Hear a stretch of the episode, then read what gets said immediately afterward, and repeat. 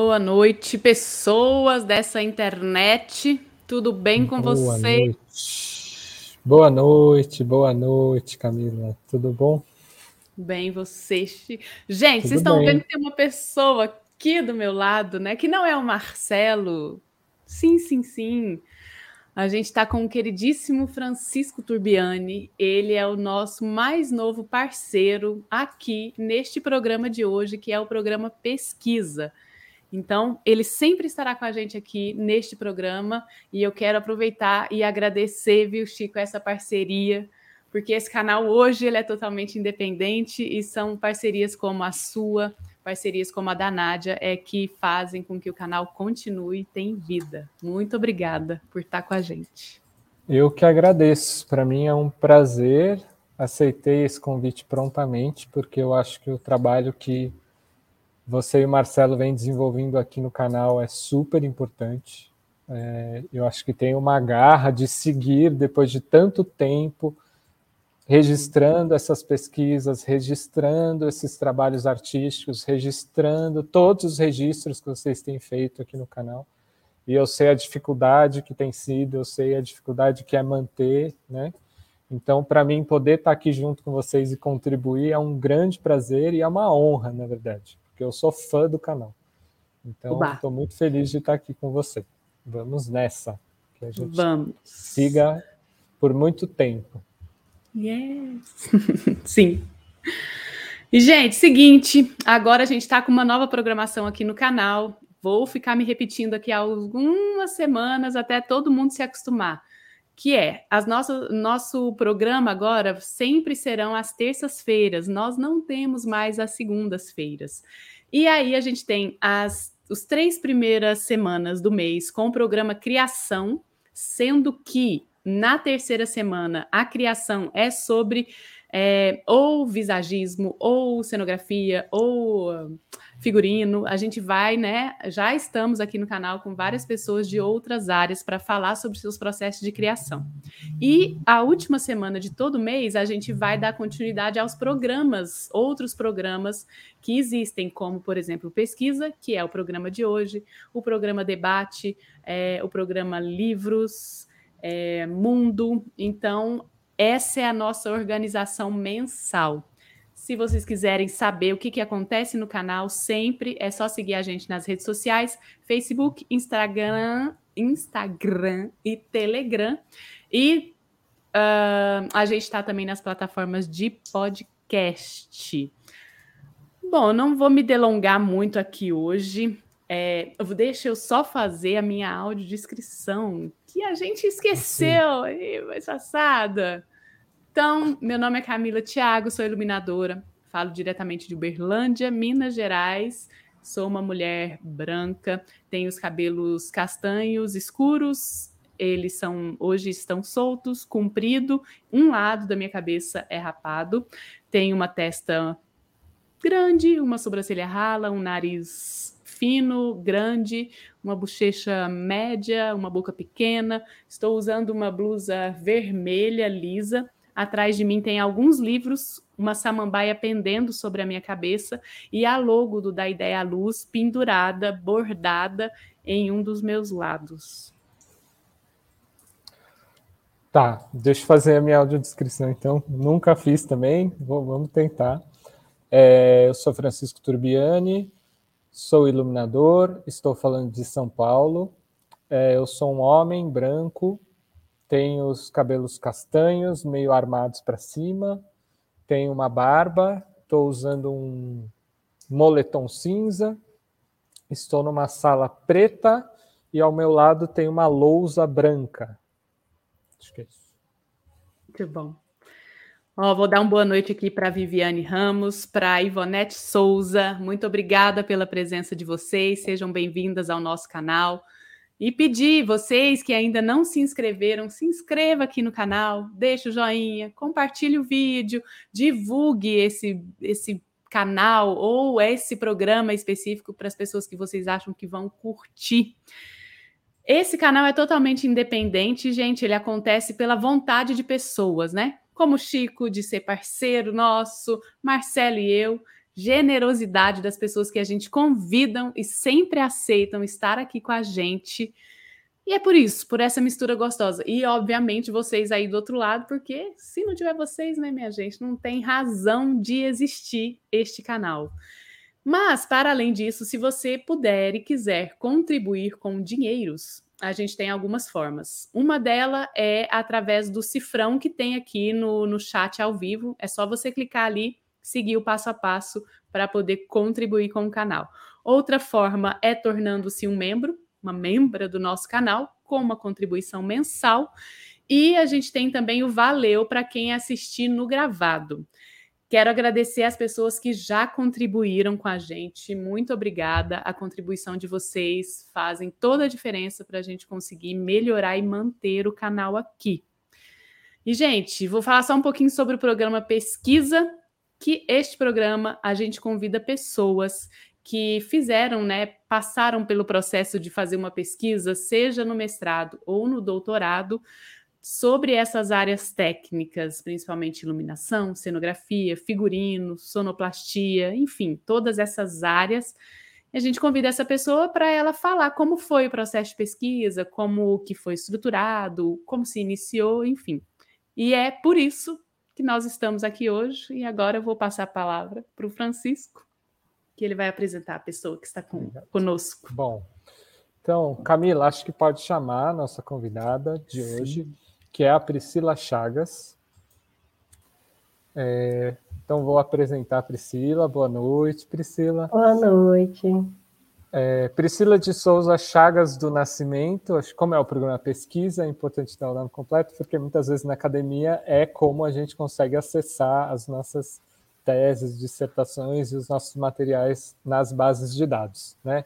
Então, Priscila de Souza Chagas do Nascimento é paulista, atualmente doutoranda do PPGAC Unirio, é mestre em artes cênicas pela UFSJ, Federal de São João del Rei, e graduada em artes cênicas, licenciatura pela UFOP, Federal de Ouro Preto.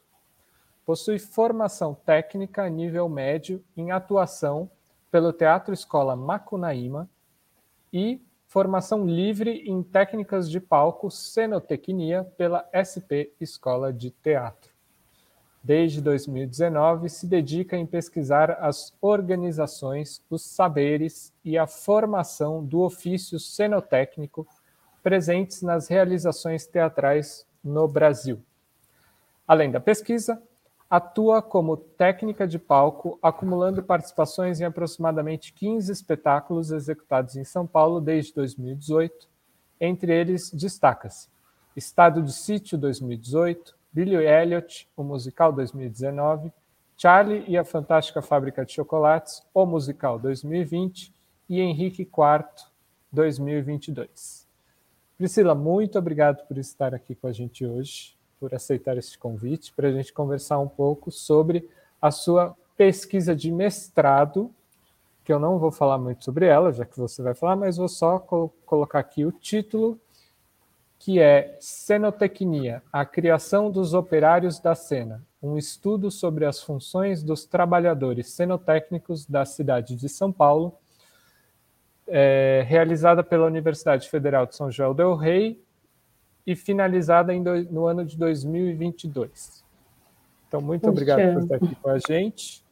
É, acho que passo para você e já passo com a proposição de início de pergunta, que acho que antes de entrar propriamente na pesquisa, propor que você talvez se apresente um pouquinho e conte um pouco de como você chega nessa pesquisa. Por que, que você decide pesquisar esse tema?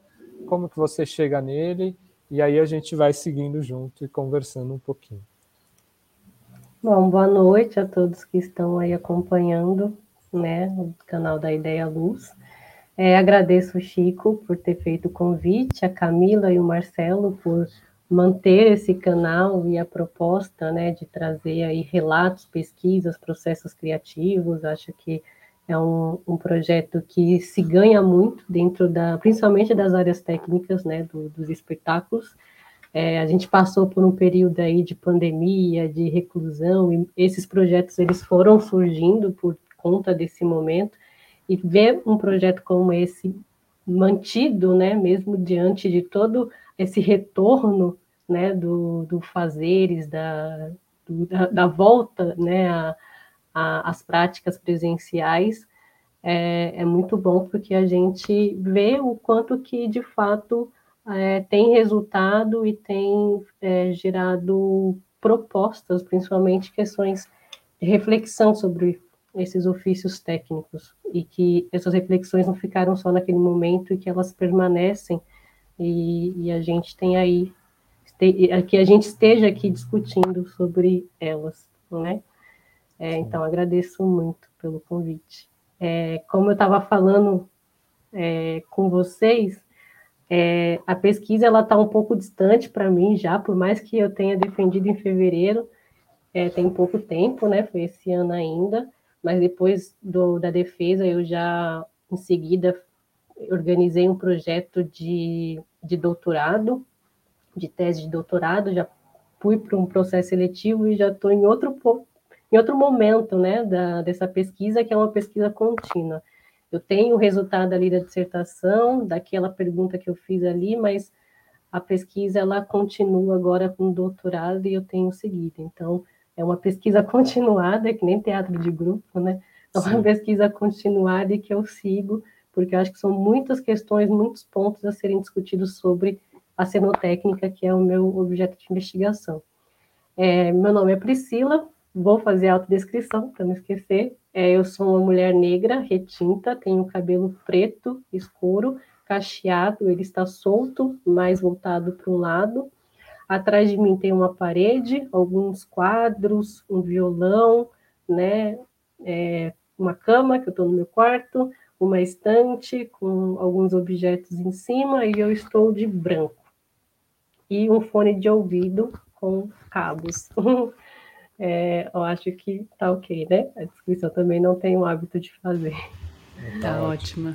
É, bom, eu sou de Embu das Artes, nasci aqui, na verdade eu nasci em Diadema, mas moro aqui desde de muito nova.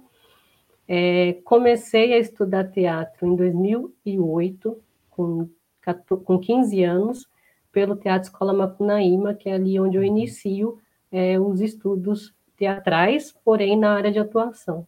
Uhum. É, por que, que eu estou contando isso? Porque esse caminho que eu faço, a partir de 2008, que é muito nova, né, com 15 anos, e até eu chegar no lugar onde me coloco para pensar a sinotécnica, é um caminho de sete anos, quase oito, né, que eu termino uma Cunaíma em 2011, que são três anos de curso, e entro em 2012 para a graduação em licenciatura em artes cênicas, pela UFOP, ou seja, eu me mudo para Ouro Preto. Na UFOP eu passo pelos quatro anos do curso, né, da graduação, e depois eu volto para São Paulo para ir tentar uma carreira profissional dentro da, seja da licenciatura ou das áreas teatrais. E nesse momento que eu volto para São Paulo, eu é, deparo, naufragando na internet, né, como diz alguém que fala, a gente não navega, a gente, a gente naufraga, mas eu naufragando na internet, eu deparei com um curso, o processo seletivo do curso da SP Escola de Teatro. Então, eu seleciono ali um curso para fazer, porque como eu estava voltando ainda sem contatos, sem saber muito bem como que eu ia é, seguir, né, profissionalmente, eu resolvo ali me amparar em alguma instituição e fazer um curso de, é, um curso regular ali, um curso técnico da SP. E entre as opções, lendo as definições dos cursos, eu me interessei pelo curso de técnica de palco, porque a partir do momento que eu li a definição do curso de técnica de palco da SP, eu lembrei, né, me veio na memória um profissional da, do Teatro Escola Bacunaíma, que é o Fábio Jerônimo. O Fábio Jerônimo, ele é o cenotécnico do Teatro Escola do Bacunaíma. Então, toda, todo momento, né, final de semestre, que tem ali as a amostra do, dos, dos, estudantes, né, do, das turmas, é onde eles apresentam né, uma, a montagem de uma peça teatral, ele que prepara todo o espaço, seja na iluminação, seja na sonoplastia, todo equipamento é ele que organiza, e de uhum. todos os espaços de apresentação. No Macunaíma, se não me engano, na sede ali do Campos Elíseos, é, são oito salas de apresentação, oito não, desculpa, quatro salas de apresentação.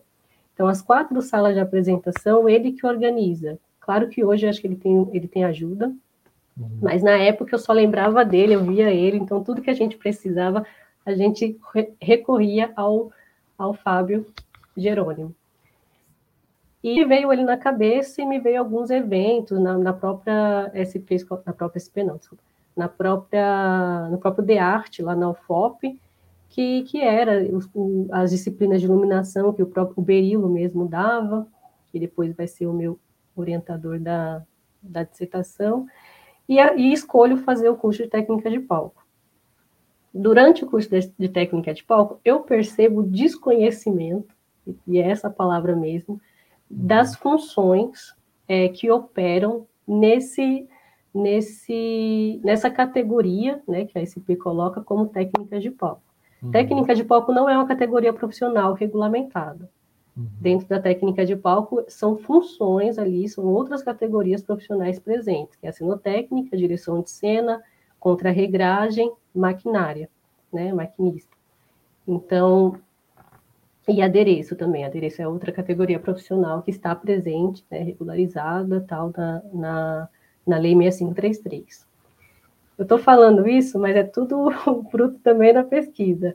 Mas Sim. é esse desconhecimento que eu, que eu observo, é, por exemplo, de não saber o que era um sinotécnico, como atuava o sinotécnico, de não saber que existia, necessitava de toda essa questão de uma marcenaria específica para sinotécnico, e tudo isso eu vou aprendendo pelos componentes curriculares da SP Escola de Teatro é, uma maquinária, né, essas estruturas de maquinária, que são estruturas de um, de um conhecimento muito antigo, tradicional, uhum. né? Então, tudo isso que, que a gente vai aprendendo e aprendendo com cenotécnicos atuantes no mercado, porque o Chico vai fala, pode falar melhor disso, mas a SP ela tem uma pedagogia onde artistas formam artistas, então uhum. os, os professores que eu tive na SP, né, os, os mestres que eu tive na SP, são profissionais do que estão trabalhando como cenotécnico no, aqui em São Paulo, que faz essa, essa troca e que é, vão na, na, na SP Escola de Teatro trazer e, e passar esses componentes, né, é, essas técnicas, esses saberes para a gente, que está ali como aprendiz, como estudante.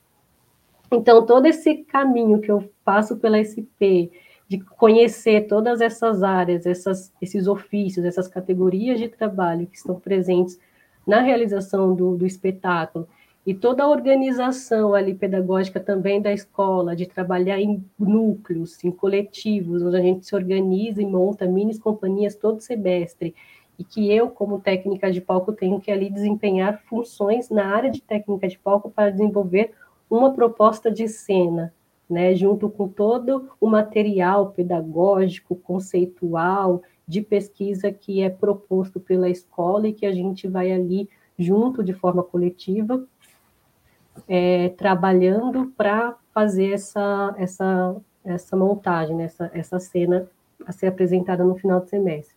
Tudo isso me coloca muitas questões, me, aponta, né, muitas questões é, de como esses profissionais lidam no mercado mesmo, sabe?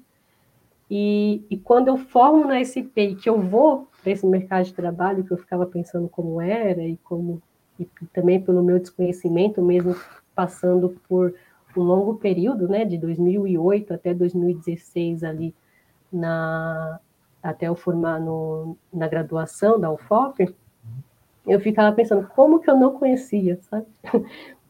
como que eu não tinha noção de toda, toda essa dinâmica de trabalho e de todos esses saberes, enfim.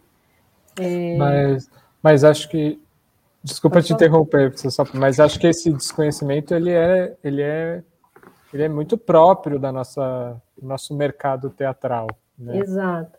É... Então é, é justamente é justamente isso que eu, eu entendia no meu, na minha visão e na minha experiência que eu achava que talvez não fosse só minha. E, e, e uhum. essa, essa sensação era comprovada quando a gente, na, na SP mesmo, tinha constantemente é, lidar com aulas introdutórias do, do que é a cenotécnica. Todo uhum. semestre a gente introduzia, e a, vinha a Viviane Ramos, que está presente, pelo menos estava no início, que ela deu boa, boa noite, mas a Vivi trazia para a gente o que, que era, a definição do que era. Todos os convidados também, os artistas convidados que viam, que, que chegavam para dar aula, também tinha essa necessidade de falar o que era o sinotécnico, que conhecia, o que sabia o sinotécnico, enfim, e por essa e por um e, e acabou gerando também para mim uma um, uma sensação de que eu ainda não sabia muito bem o que era, sabe? Porque a gente tinha um curso chamado Técnica de Palco, a gente tinha professores que se conheciam como cenotécnico, e a gente tinha todas essas funções apresentadas, inclusive na descrição, aquela descrição que eu li quando eu me inscrevi para o processo seletivo, que falava do diretor de cena, do maquinista, do contra-regra e, do, e desse cenotécnico. Então, eu, eu acho, eu acho, sentia que tinha uma, um conflito ali e, e que talvez, enfim, e sentia um conflito. Isso se ampliou mais quando eu fui para o mercado de trabalho e tive contato com cenotécnicos e profissionais da cenotécnica de longa data.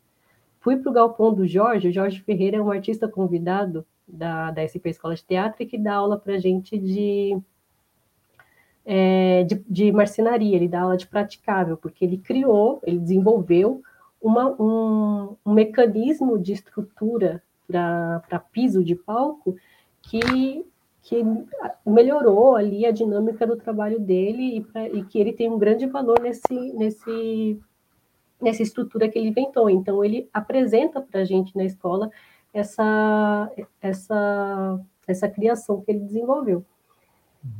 E que, que, difere de outras técnicas, de outras formas de construção de praticável que a gente aprende, por exemplo, com Pelé ou com que é um outro artista convidado, né, que é sendo técnico, chefe, chefe de cenotécnica do Teatro Municipal, e aprende também com, com a Paula e o Wagner, que também é outro, um casal que, que dá aula também para a gente de marcenaria na SP. Outra coisa incrível da SP é a estrutura, porque lá a gente tem uma estrutura com ateliê de pintura, com marcenaria. Então a gente tem espaço para desenvolver todas essas técnicas que é passado, então não fica só na teoria, sabe? A gente realmente executa todos, todos esses processos da marcenaria, da pintura, do adereço, da maquinária, né? Nessa sala aí que o Chico tá, não sei se é a 1 ou se é a 8, R1 ou R8, mas nessa sala que ele tá, a 8, Nessa, é. Inclusive, nessa sala é a, a, sala que a gente tem a aula do Pelé, a aula uhum. que a gente uhum. aprende a fazer cortinas, seja derrocada, seja americana, enfim. É, é, são espaços que a SP tem que possibilita essa dinâmica, esse aprendizado, esse aprendizado na prática, né? Junto com esses mestres que estão aí fazendo, executando.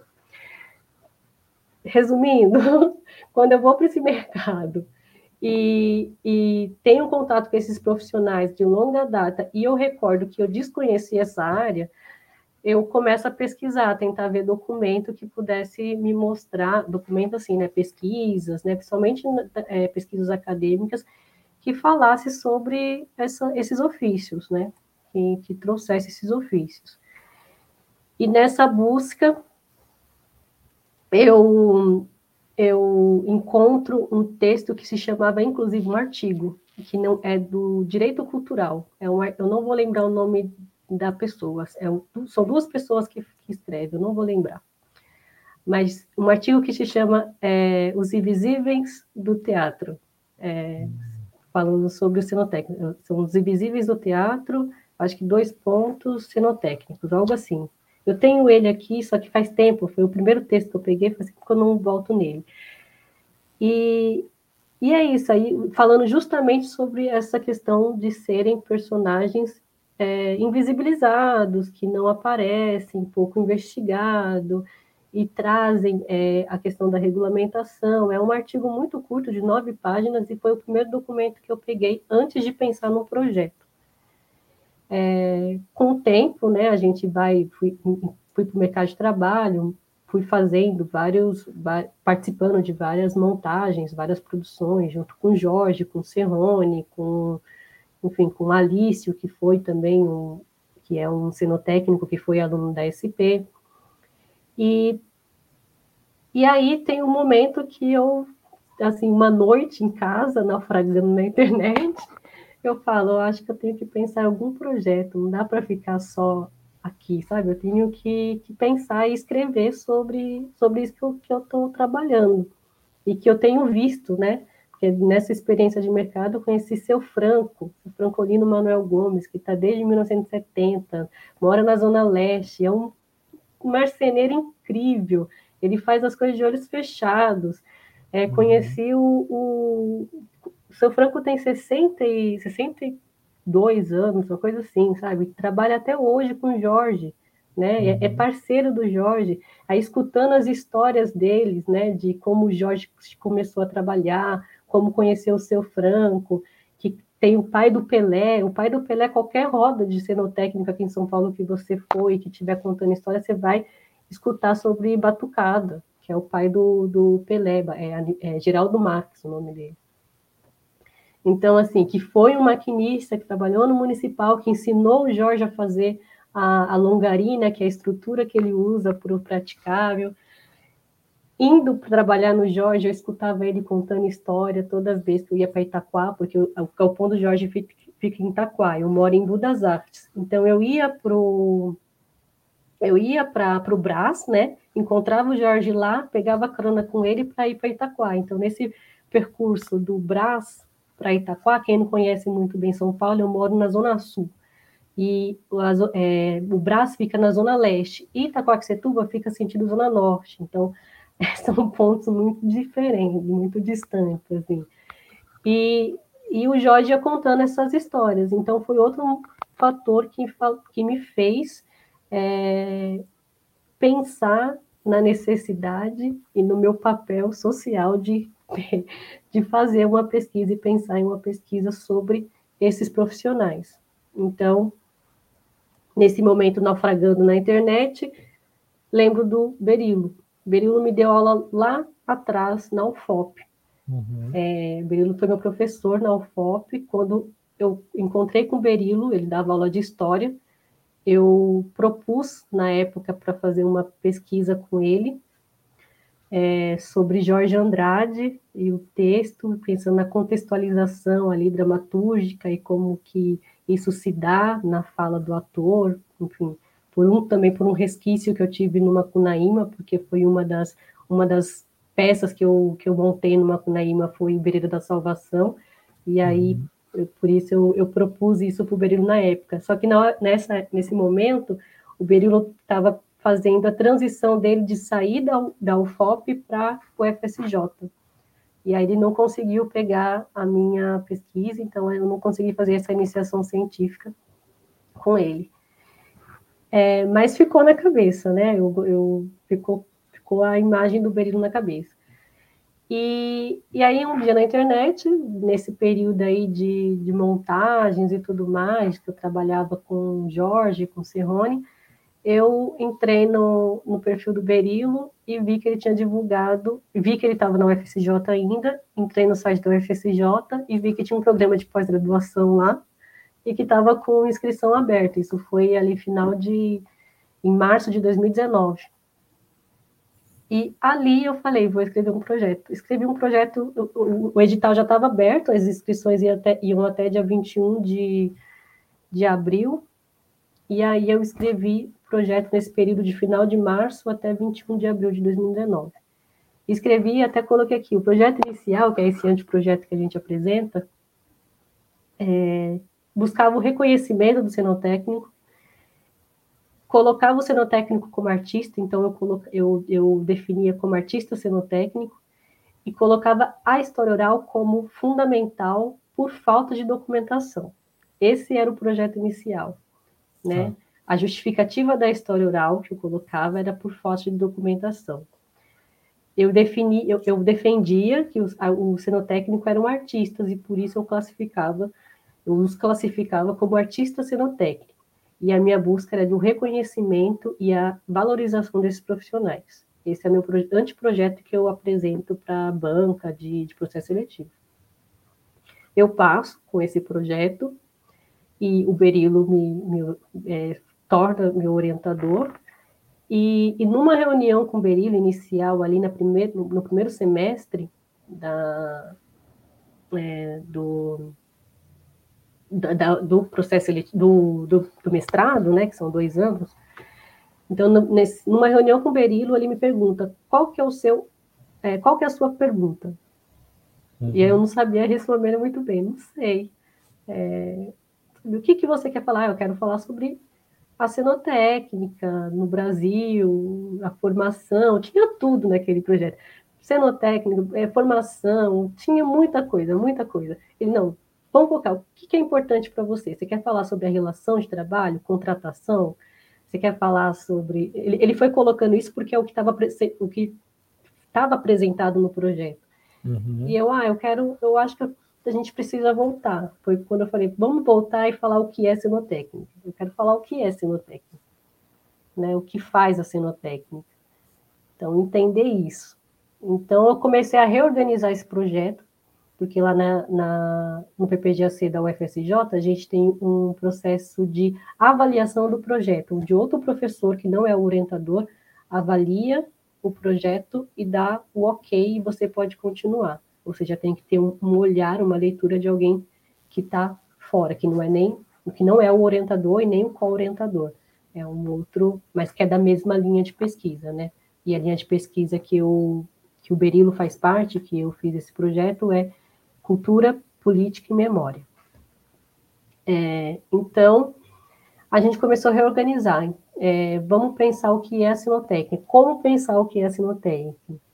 Uhum. É, eu comecei aí ver os documentos, né, o que, que eu tinha, ir atrás de documentos. E o Berilo, né, da história, é, da história sim, né, ele, ele é um professor da história do teatro, ele não é formado em história, mas ele é um, um ele é um grande historiador, ao meu ver, teatral. É, sim. Né? E, e ele foi me indicando aí caminhos, ele me trouxe é, Maria Aparecida Alves, que não é da, da Artes Artes Cênicas, mas que ela vai falar sobre o técnico de apoio do Teatro Municipal, inclusive, e vai fazer uma, uma dissertação, uma, uma tese é, no serviço social, não, no serviço social não, nas ciências sociais.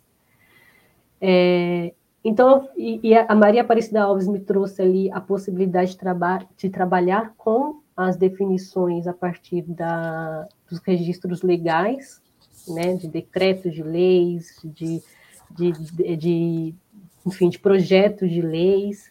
Então, a partir daí eu fui falar, então eu tenho ali, é, eu tenho a possibilidade de trabalhar com esses documentos oficiais, né, entre aspas, né, esses documentos legais, esses documentos jurídicos, que vão ali definir e, regularizar esse ofício profissional e que talvez interfira na, na forma como a gente atua, né? Então, eu começo a trabalhar primeiro com isso, é, com, não dispensando, não dispenso a, a, história oral, mas eu começo a investigar o que, que eu tenho de documento legal que fala sobre a uhum. sinotécnica. É, então, eu, eu vou atrás da, da Lei 6533, que regulariza as categorias profissionais de 1978, que é o que a gente é, é, atua hoje, que uhum. tem o decreto é, 82.385, da mesmo, do mesmo ano, que regulariza essa lei, e nesse decreto é onde a gente tem um anexo que tem as definições exatas das categorias. Né, Desculpa, Priscila, você pode repetir o ano dessa lei? Me fugiu. 1978. 78. Tá, obrigado. Esse é o primeiro documento que eu pego e falo, não não tá tão não é tão invisível, né? Assim, no técnico uhum. não tá tão invisível, ele ele tá. A gente talvez não esteja lei, olhando uhum. para ele, mas ele está aqui. É, a, a, Fabiana, né, que a gente estava comentando antes de entrar aqui, a Fabiana Fontana, que é uma também pesquisadora é, das artes cênicas e ela tem como foco a documentação, uhum. é, ela deu um, ela participou de um grupo com a gente, que ela é muito próxima ao Berilo, participou de um grupo com a gente, onde a gente lia, né, um grupo de estudos mesmo, que toda semana a gente lia algumas bibliografias, alguns textos sobre história, né, bem voltado à história dos análises, enfim, a gente estudou muito dentro dessa perspectiva da história, do, da teoria da história. Né? E a Fabiana, nessas conversas, nesses encontros, ela me indicou uma lei de 1928, que é a Lei 5.492. Lei não, decreto, tá?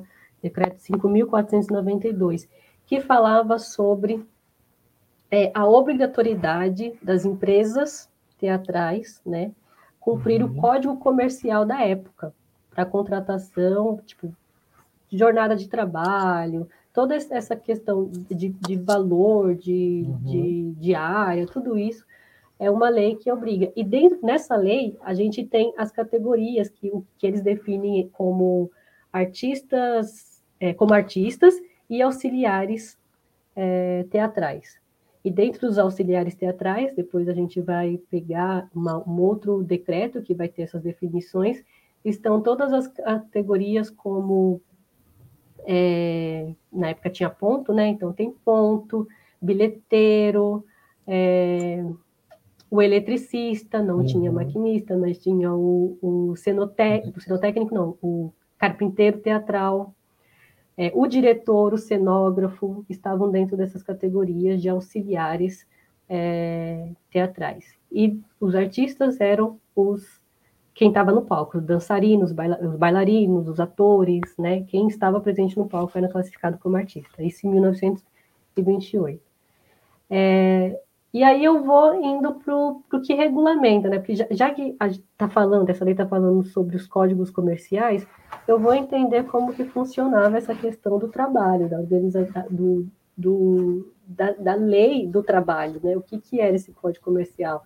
É, como, quando surgiu o Ministério do Trabalho, o que, que é o DRT que a gente, que a gente tira, esse registro profissional, é, tu, tudo isso, né, o, o, Serviço Nacional de Teatro, porque eu vou pegar ali entre o, o, histórico bibliográfico que eu vou ali levantando, eu pego o Otávio Rangel, por exemplo, que é técnica teatral do, que ele escreve em 1949.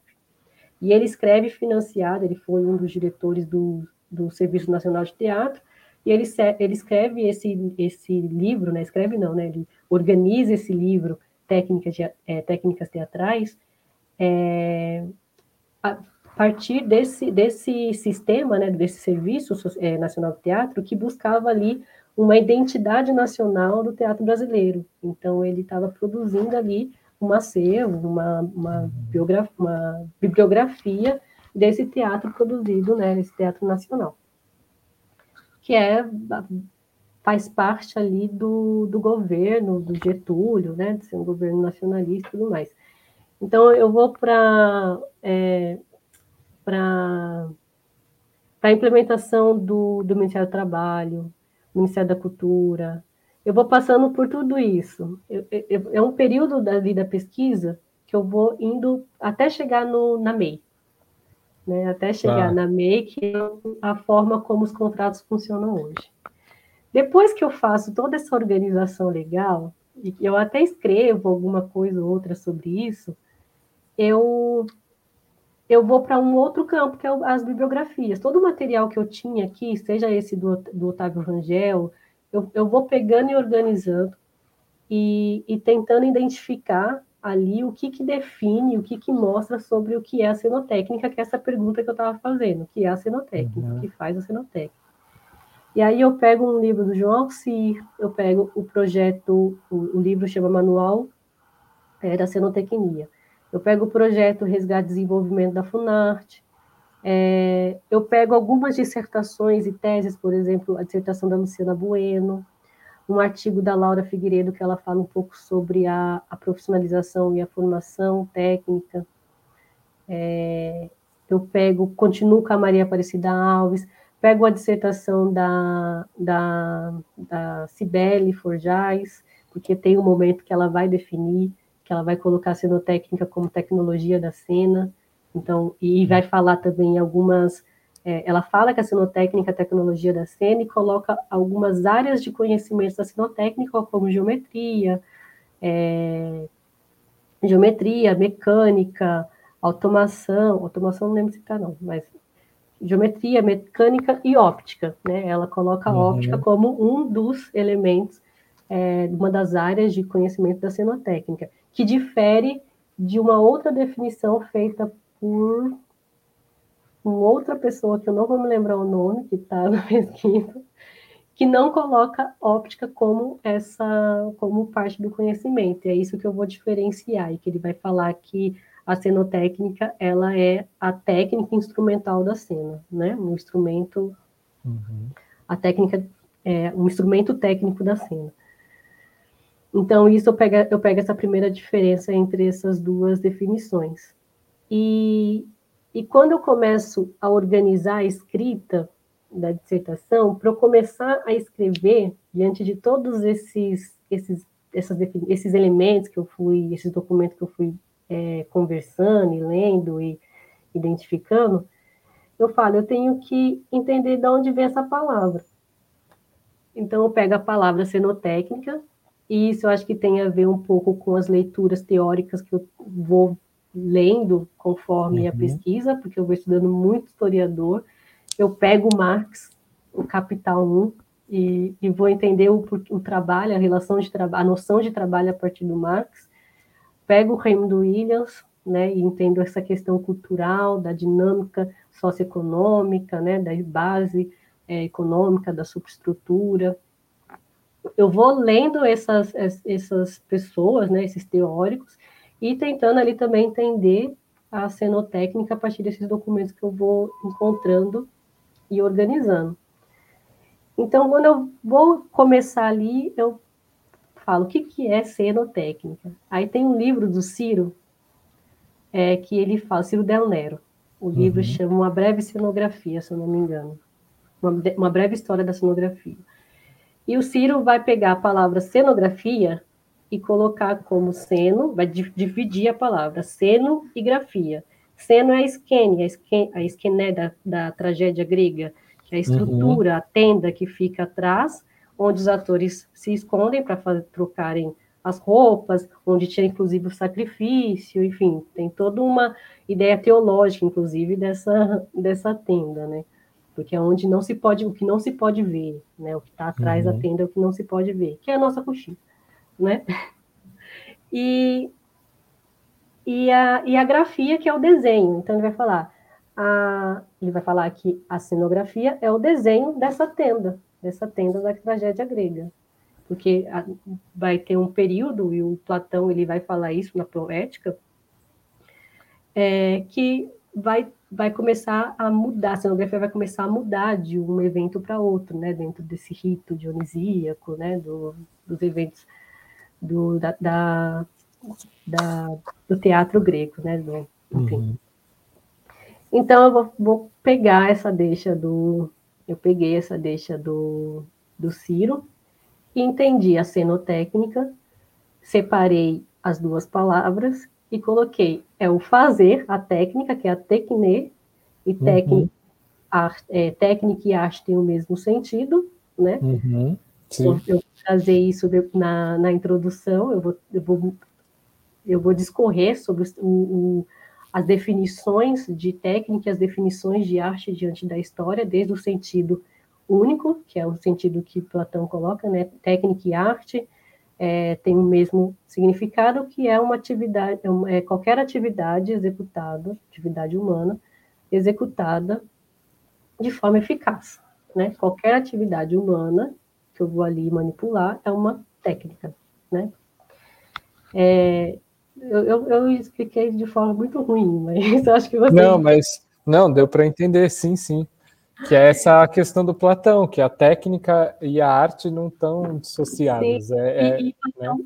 sim Platão é, é, ele, ele entende a técnica e a ciência como algo é, junto, né? ele não uhum. diferencia, uhum. porque a partir do momento que tudo que você manipula e desenvolve é uma técnica, é uma arte, então a ciência ela é manipulada a partir dessa relação do homem e uhum. natureza.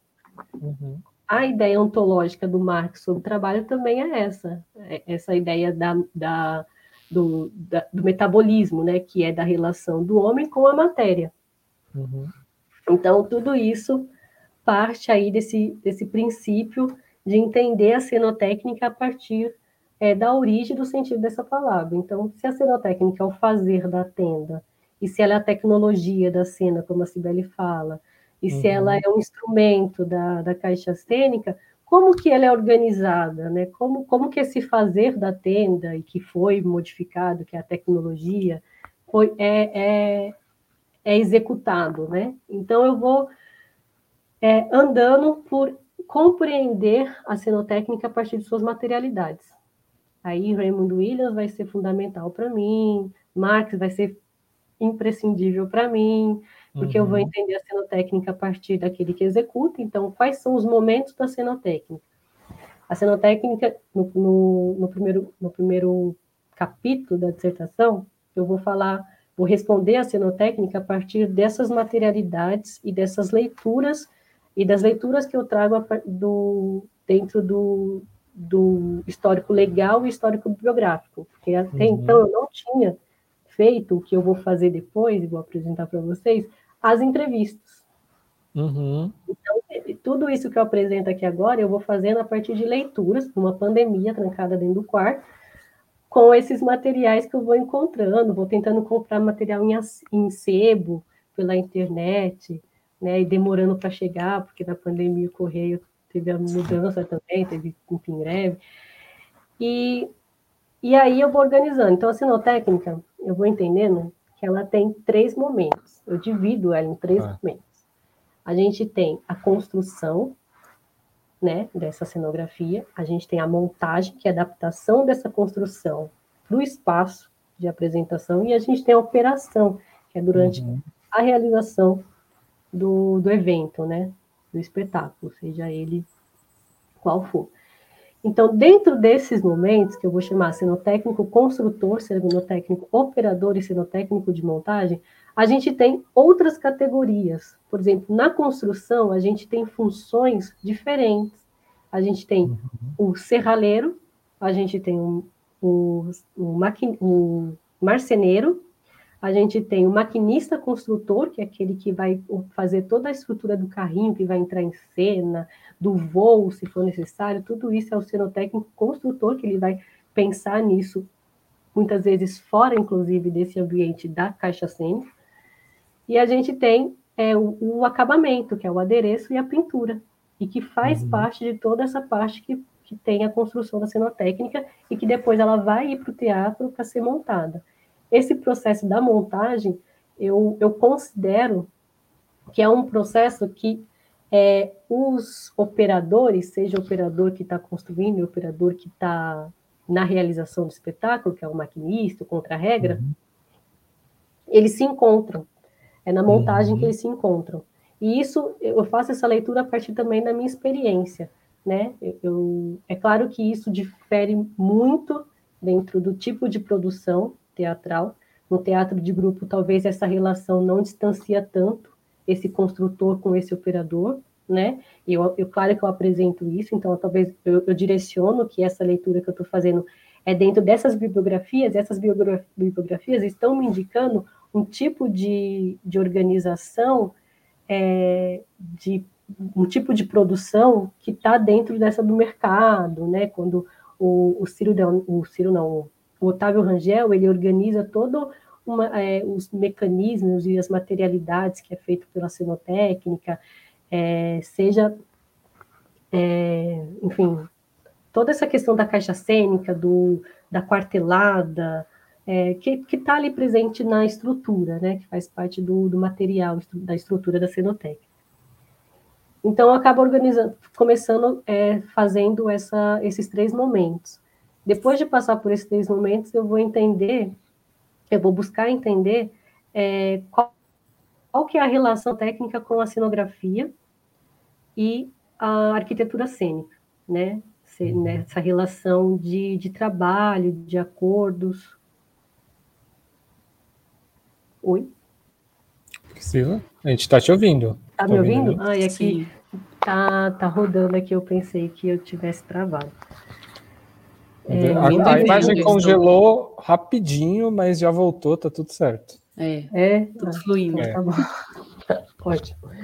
Então, eu vou entender essa relação, vou fazer bem superficialmente essa relação da cenotécnica com o, o, a cenografia e, o, e, o, e a arquitetura cênica. Vou entender o espaço da cenotécnica, porque eu, eu vou, é, eu vou pensar que a cenotécnica possui dois espaços de trabalho. O galpão, que é o ateliê onde é construído, e o edifício teatral, onde é montado, uhum. adaptado e, e realizado, é feito toda a movimentação de cenário. Então, é, crio essa, essa distinção, é, é, é, um pouco isso. Eu divido tudo, separo tudo para depois juntar.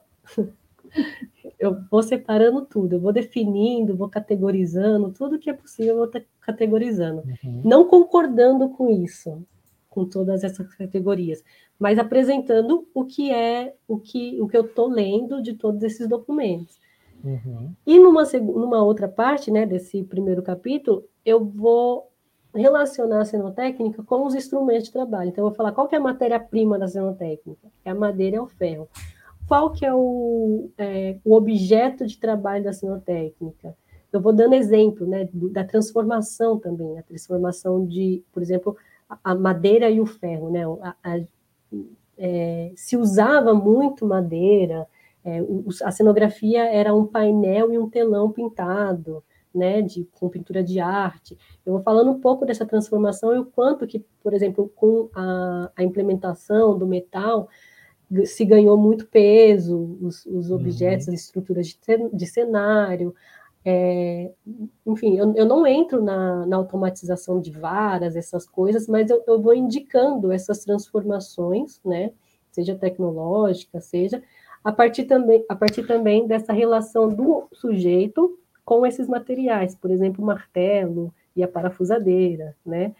O que mudou com o, o, o Jorge, o, o Terrible e o Pelé, eles falam do, do martelo que tinha um cabo de um cabo grande que eles que eles tinham para poder fazer a desmontagem, para não precisar agachar, sabe, para desmontar ah, o piso tá. do palco. Então, o martelo tinha um cabo gigante. O próprio Marx ele vai falar de trabalhadores detalhistas, né? O trabalhador detalhista é aquele que é, adapta, é, transforma o seu material para outras funções, né? Tem a sua ferramenta para outras funções. Aí ele vai falar, por exemplo, de um martelo que tem vários tipos de função, né? O martelo, o martelo não se serve só para bater no prego, né? Para uhum. pregar ele vai ter vários tipos de, de, de forma de ser trabalhado. E, e, quem vai dar essa forma é o trabalhador, e é esse trabalhador detalhista. É, enfim, vou passando por esses objetos de trabalho, por esses meios de trabalho, essa matéria-prima, essa máquina de trabalho, né, que é o, é o que vai ser construído, essa estrutura de vai e vem que é montada e que você pode fazer voo com a mesma estrutura, você pode colocar um carrinho em cena com a mesma é, é, estrutura básica, sabe, de maquinária, que é esse vai e vem, você faz com rodana, cordas e, e, e cabo de aço, e, e, vou trazendo esses elementos, então eu vou dialogando com isso, né, com a questão da, do praticável, né, que é uma estrutura básica da cenotécnica, a gente tem forma de fazer isso praticável, o próprio Otávio Rangel ele traz a estrutura de praticável a partir de, de poleias e americanas, né? Então é, essas técnicas, né, é, que são muito antigas e que são presentes no fazer até hoje. E eu encerro esse capítulo apresentando essa essa organização. E eu chamo esse capítulo do que é cenotécnica. O tá. terceiro, o, o, o segundo capítulo para eu começar a fazer ele é a, são as entrevistas. Eu paro, eu paro de escrever, porque esse primeiro capítulo foi meu capítulo de, de qualificação. qualificação é, que foi a, a Cibele, foi a, uma da, das presentes, né, da examinadora da minha banca de qualificação, e o Guila. E, e foi importante esse momento, porque é, como eu ainda, quando eu qualifiquei, eu ainda estava com a intenção de ter um capítulo espe específico para toda aquela organização histórica que eu havia feito desde do, de 1922, na verdade 1925, que é aquele projeto de aquela lei que eu falei sobre a, o Código Comercial, né? Uhum. Foi uma lei é, é, apresentada, de um projeto apresentado pelo deputado Nicanor Nascimento, é, em 25, e que foi um, um pedido dos, da Casa dos Artistas. Então, toda essa, essa relação sindical, de organização de, dos trabalhadores, estava muito presente nesse histórico é, legal, né?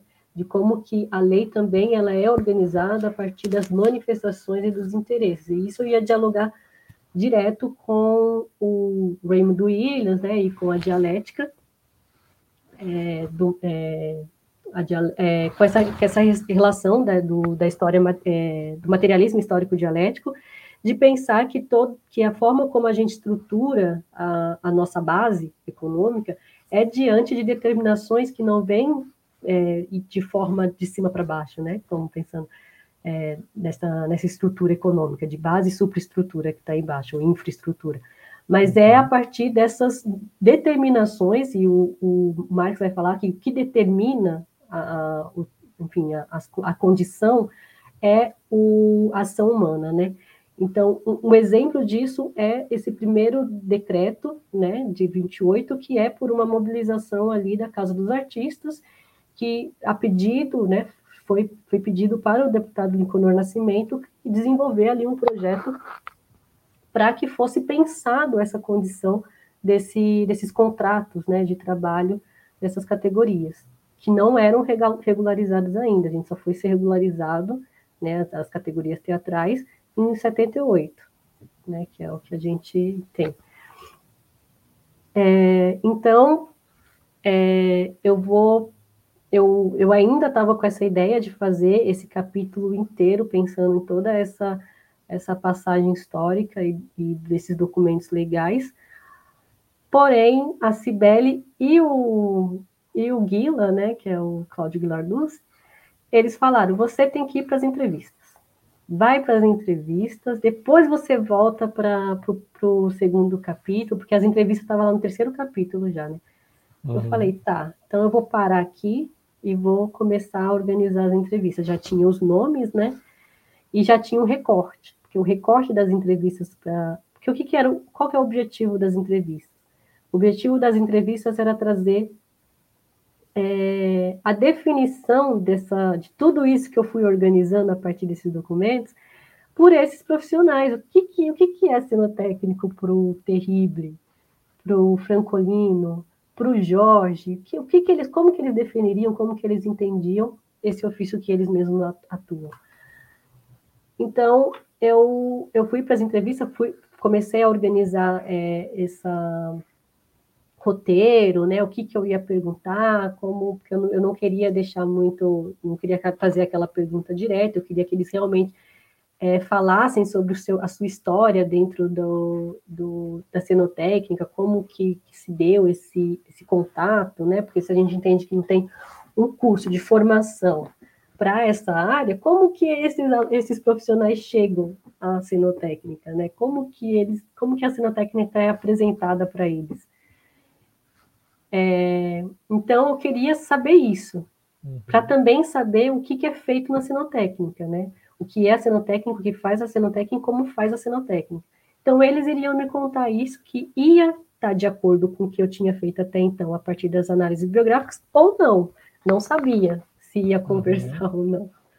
Então, eu comecei a fazer a entrevista ali em maio é, passei pelo comitê de ética, apresentei todo um documento né, para autorizar o depoimento e o uso do depoimento, comitê de ética da, da, da universidade.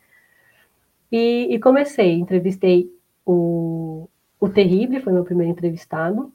O Terrible, ele é, ele é técnico até hoje do Teatro Municipal, ele é maquinista. É, começou a trabalhar em a história do Terrível é muito boa porque ele, ele é, é, muito boa porque dá para entender a rede profissional. Então, como ele chegou na cenotécnica é uma coisa assim surreal. Ele trabalhava com marcenaria no liceu de uhum. artes, né? Ele trabalhava no liceu fazendo marcenaria para salas, tudo mais. E no ponto de ônibus, voltando para casa, já descontente com, com, com o trabalho que ele estava, ele escutou alguém falando que na TV Tupi estava contratando um marceneiro, cenotécnico. Ele foi, escutou, pegou o time e foi no outro dia na TV Tupi e falou: Ah, eu de falar que está precisando de, de cenotécnico. E depois ele descobre que quem estava no ponto de ônibus, no Parque Dom Pedro, falando que estava precisando, era justamente o Batucada, o pai do Pelé. Tá. É, e aí ele começa a trabalhar, na, ele consegue esse trabalho na TV Tupi, começa a trabalhar na TV Tupi, lá ele encontra essa pessoa que ele lembra de vista, que estava no ponto de ônibus, começa a, a se relacionar ali, né, tipo, profissionalmente com essa pessoa, vai para o Teatro Municipal, começa a trabalhar no Teatro Municipal, no AMB, conhece o Francolino, por exemplo, que é um outro entrevistado, o seguinte. Então, começa, conhece o Pelé, conhece o, o Jorge, todos esses que fazem parte dessa, dessa, desses profissionais que eu entrevisto. Esqueci de falar que a, o recorte que eu faço para entrevistar esses, esses profissionais é profissionais que iniciaram a carreira na década de 70. Tá. Então, é, esse é o recorte que eu faço. Atuantes até hoje que iniciaram suas carreiras na década de 70. Eu faço esse recorte porque eu sabia que eu ia conseguir esses profissionais, que eu conhecia já alguns deles. São né? pessoas com cinco décadas de trajetória profissional, né? Exato. É, tipo, é, é, é, simplesmente a última geração que a gente tem de profissional. São, é a geração mais velha que a gente tem, uhum. né? É, então, e, e, é justamente também um dos fatores é que é, é no, no, na década da regulamentação profissional. O Terrible me mostrou a carteirinha dele de 1978, que é do ano da, da regulamentação do SATED. E estava lá, e eu achei, eu ouvi também na carteirinha dele que tinha uma rasura. Primeiro colocaram ele como maquinista, depois rasuraram e colocaram cenotécnico e maquinista. Né? Então, é, isso é a história, não sei por quê. Uhum. Por que colocou maquinista e depois mudou para cenotécnico e maquinista? Né? Qual foi a avaliação? Que, como que eles, é, enfim, definiram isso?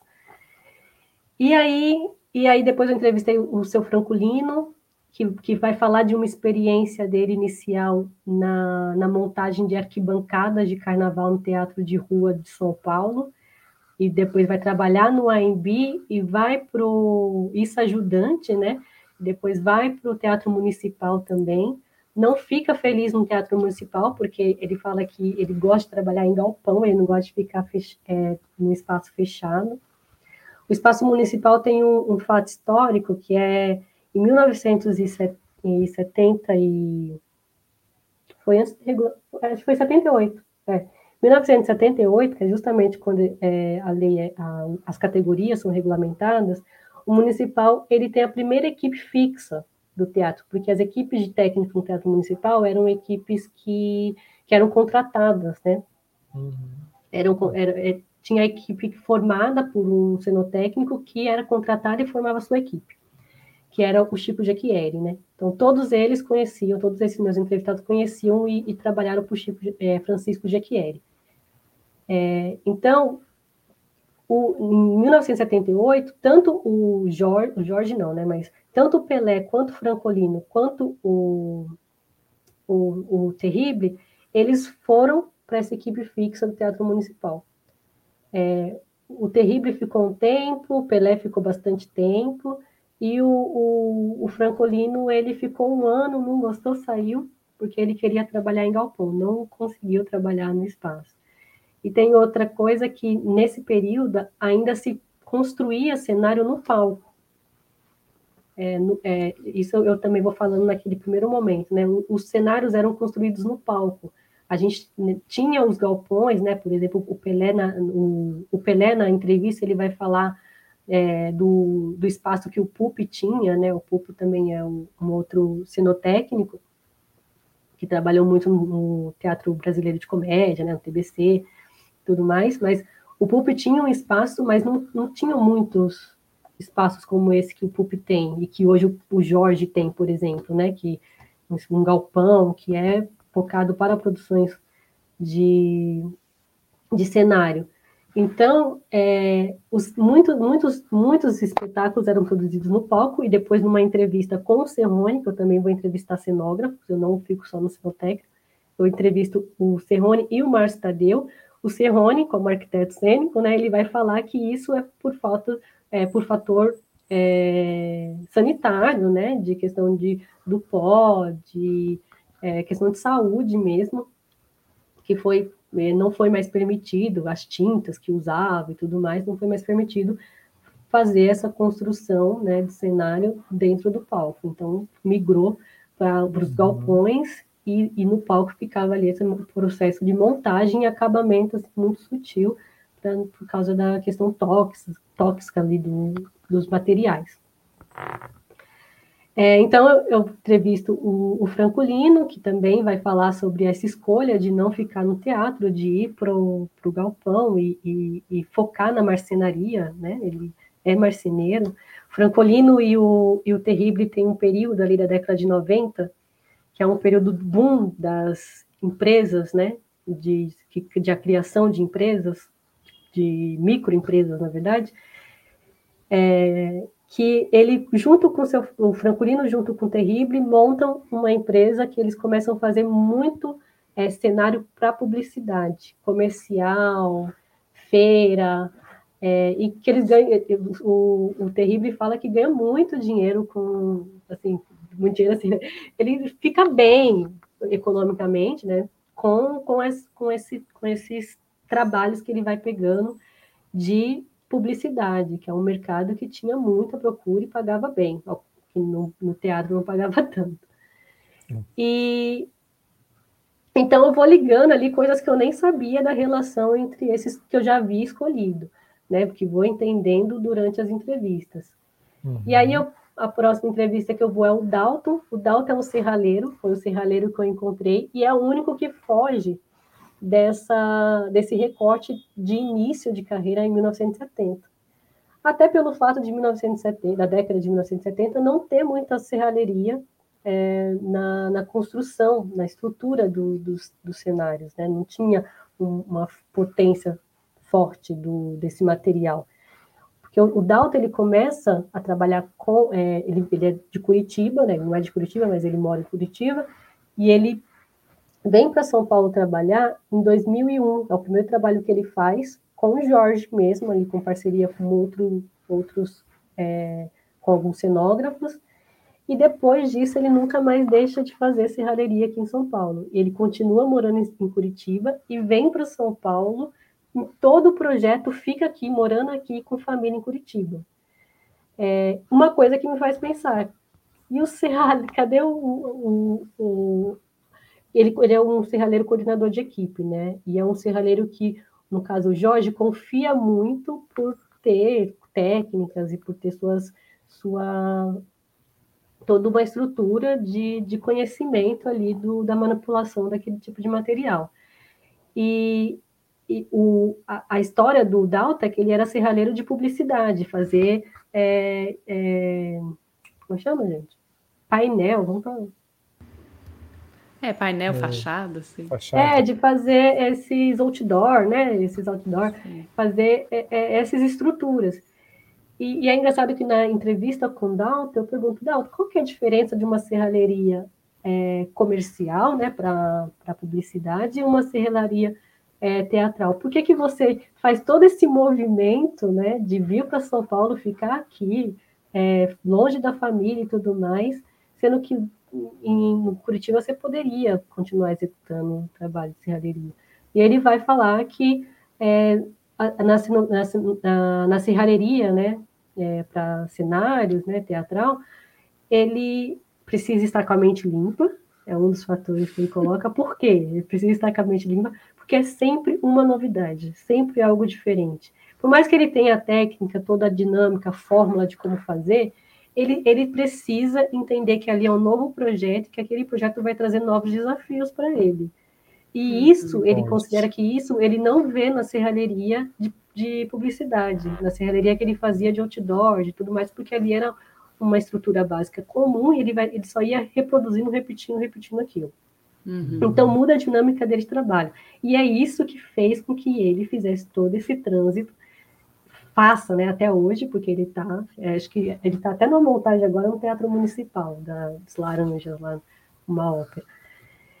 E, e, o Dalton é o mais novo, né, ele é o mais novo, porém ele foi o mais antigo que eu encontrei dessa área de serralheria.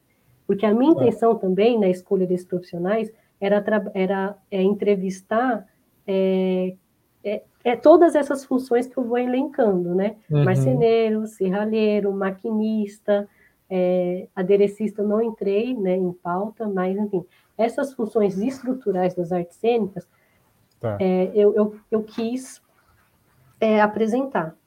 E o Pelé e o Jorge, que também foram outros dois sinotécnicos, os dois são chefes de equipes, né, coordenadores de equipes.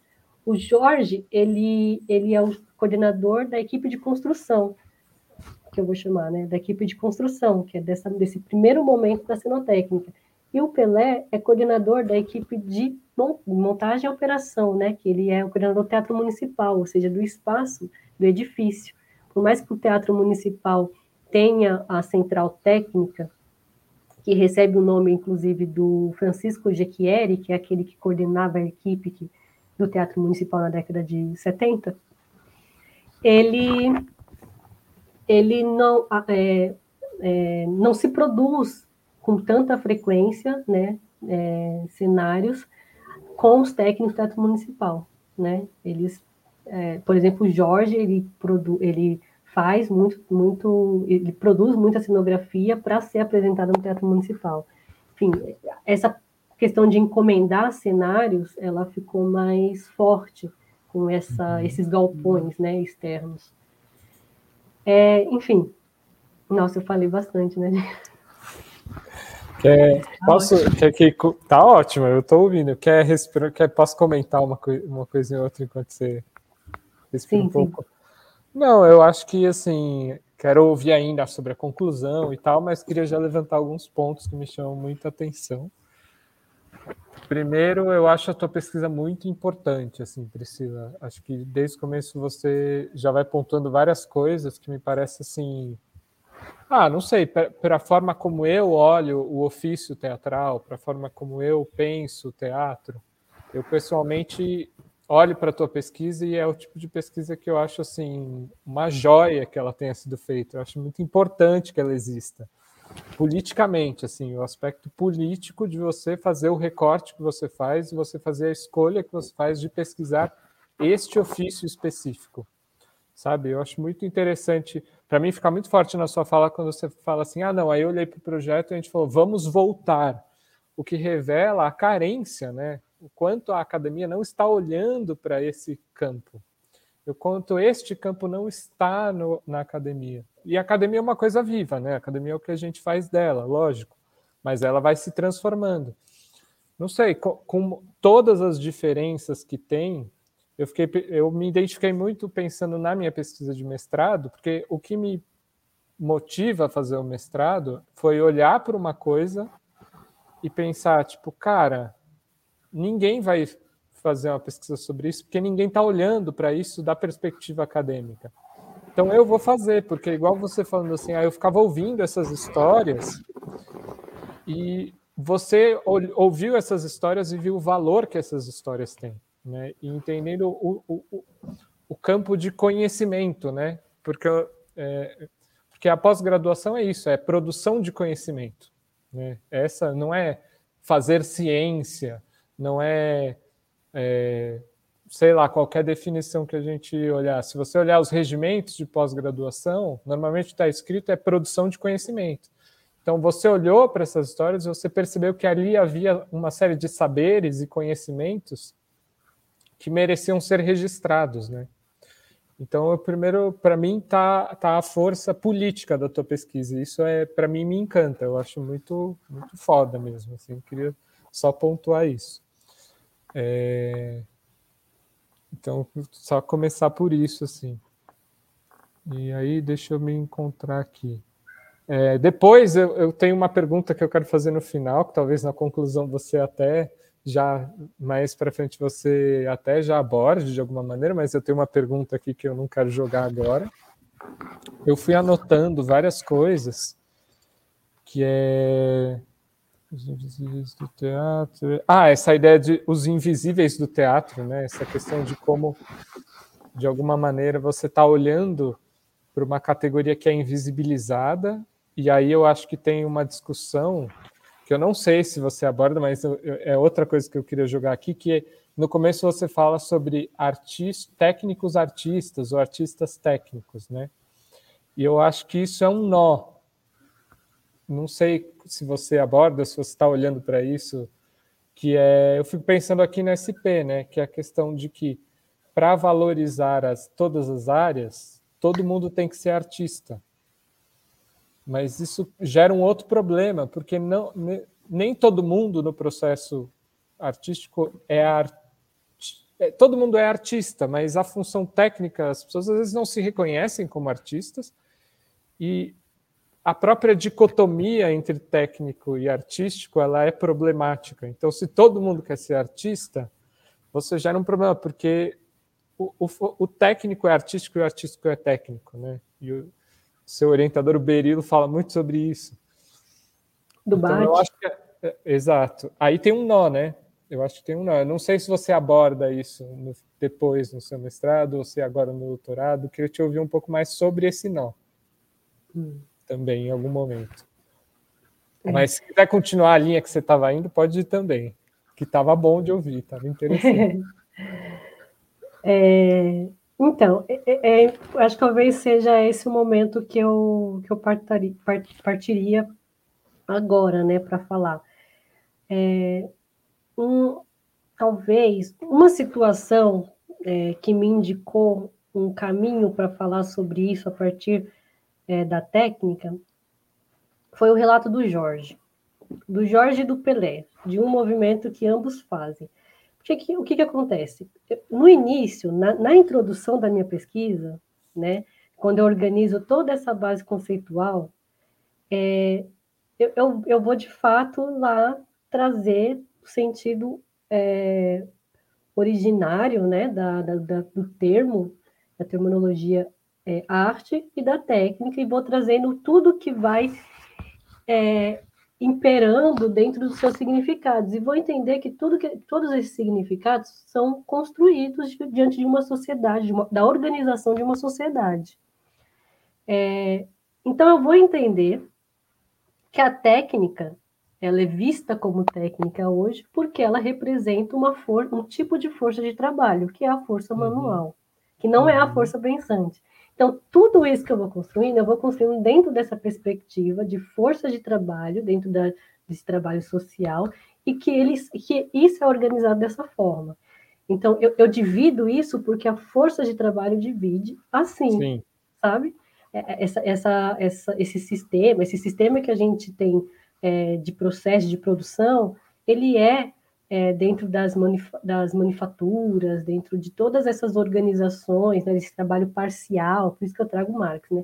Marx vai falar do, desse trabalho parcial, né? Uhum. É, depois eu vou até pegar um, um cara, que, um, um, cara, vou pegar um, um teórico, que, um arquiteto, que é o Sérgio Ferro, não sei se você já ouviu falar, mas ele, ele fala sobre a arquitetura e o trabalho livre e sobre as artes plásticas do trabalho livre colocando justamente essa relação. Tem um texto dele que chama o, o canteiro e o desenho, ou o desenho e o canteiro, não lembro qual que é a ordem. Mas é que ele vai falar justamente desses operários, né, que estão ali dentro dessa estrutura de manufatura parcial do trabalho da, da construção civil e do desenho que tem um valor é, social muito grande, onde tudo que aquele sujeito faz e, e constrói está minimizado né, dentro de um desenho técnico, dentro de uma planta, de um mapa, e, e aquilo tem um valor maior do que o trabalho daquele que está executando. Então, ele vai criar aí um diálogo sobre, sobre esses, esses, é, essas categorias aí de como se organiza. O, eu trago essa, essa percepção do, é, dessa relação do, do, artístico, o que, que é um fazer artístico, o que é um fazer técnico, é, apresentando a fala, inclusive, dos, dos cenógrafos, né, que é o Serrone e o Márcio Tadeu. Ambos eles entendem a cenotécnica como parceiros. Uhum. Os cenotécnicos são parceiros do trabalho. É, o, o, tem falas do que eu coloco na dissertação, tem falas do Márcio Tadeu, inclusive, falando que ele precisa deixar o trabalho aberto, ele não pode fechar o seu projeto muito, porque ele precisa ter essa informação, né, junto com o cenotécnico, para desenvolver é, é, com, essa, com essa dinâmica, né, com essa parceria, é, esse, esse, esse trabalho, né, essa cenografia. Então, ele não vai lá delimitar, aqui a gente vai usar PU, aqui a gente vai usar uhum. é, cabo, aqui a gente vai, vai fazer de, de, de, sabe, ele não vai definir tudo isso, porque ele vai entender que o cenotécnico ele vai trazer para ele essas informações. Isso uhum. na prática, né, é, é, tem essa.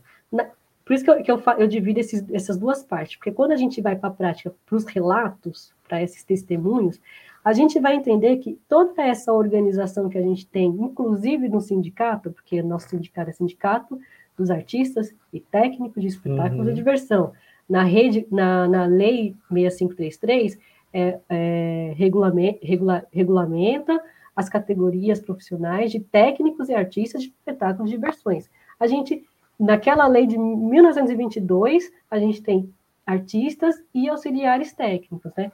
Então, a gente tem essa construção é, do, do que é, do que se define arte, do que se define técnica.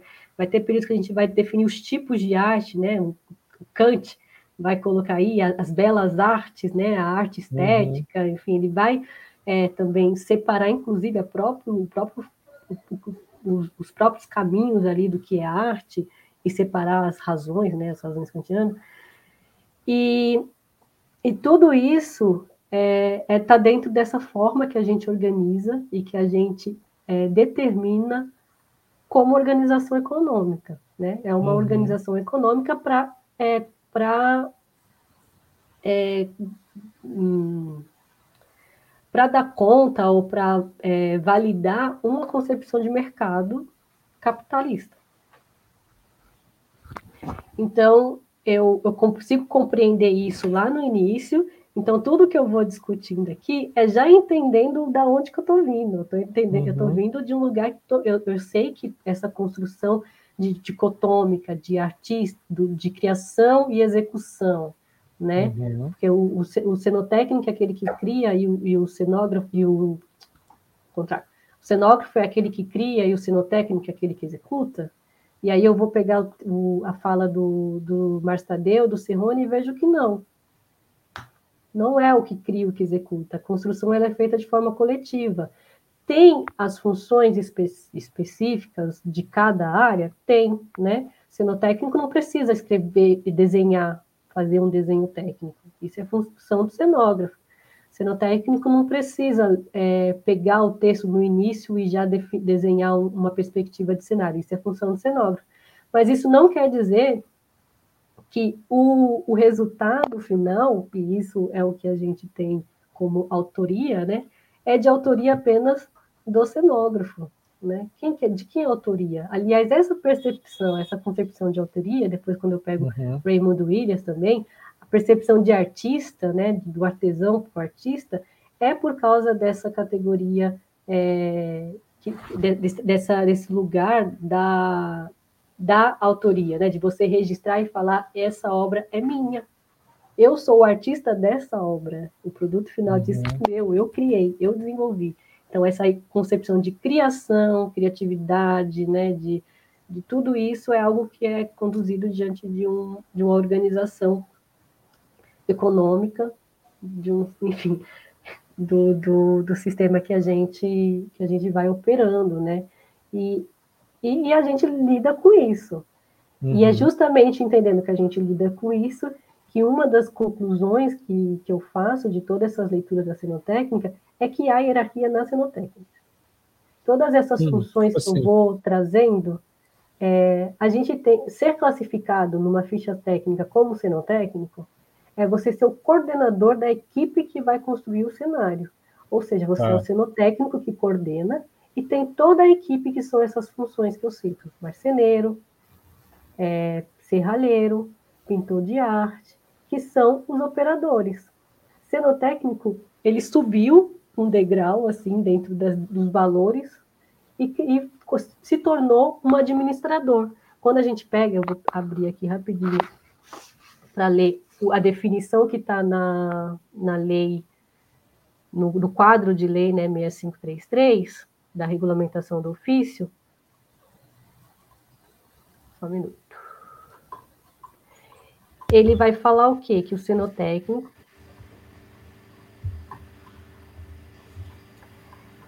é aquele. Gente, cadê? O cenotécnico. Só um minuto. Não, sem Priscila, problema. eu vou pro. É. eu vou aproveitar. Tem um monte de gente nova aqui que entrou e deu boa noite.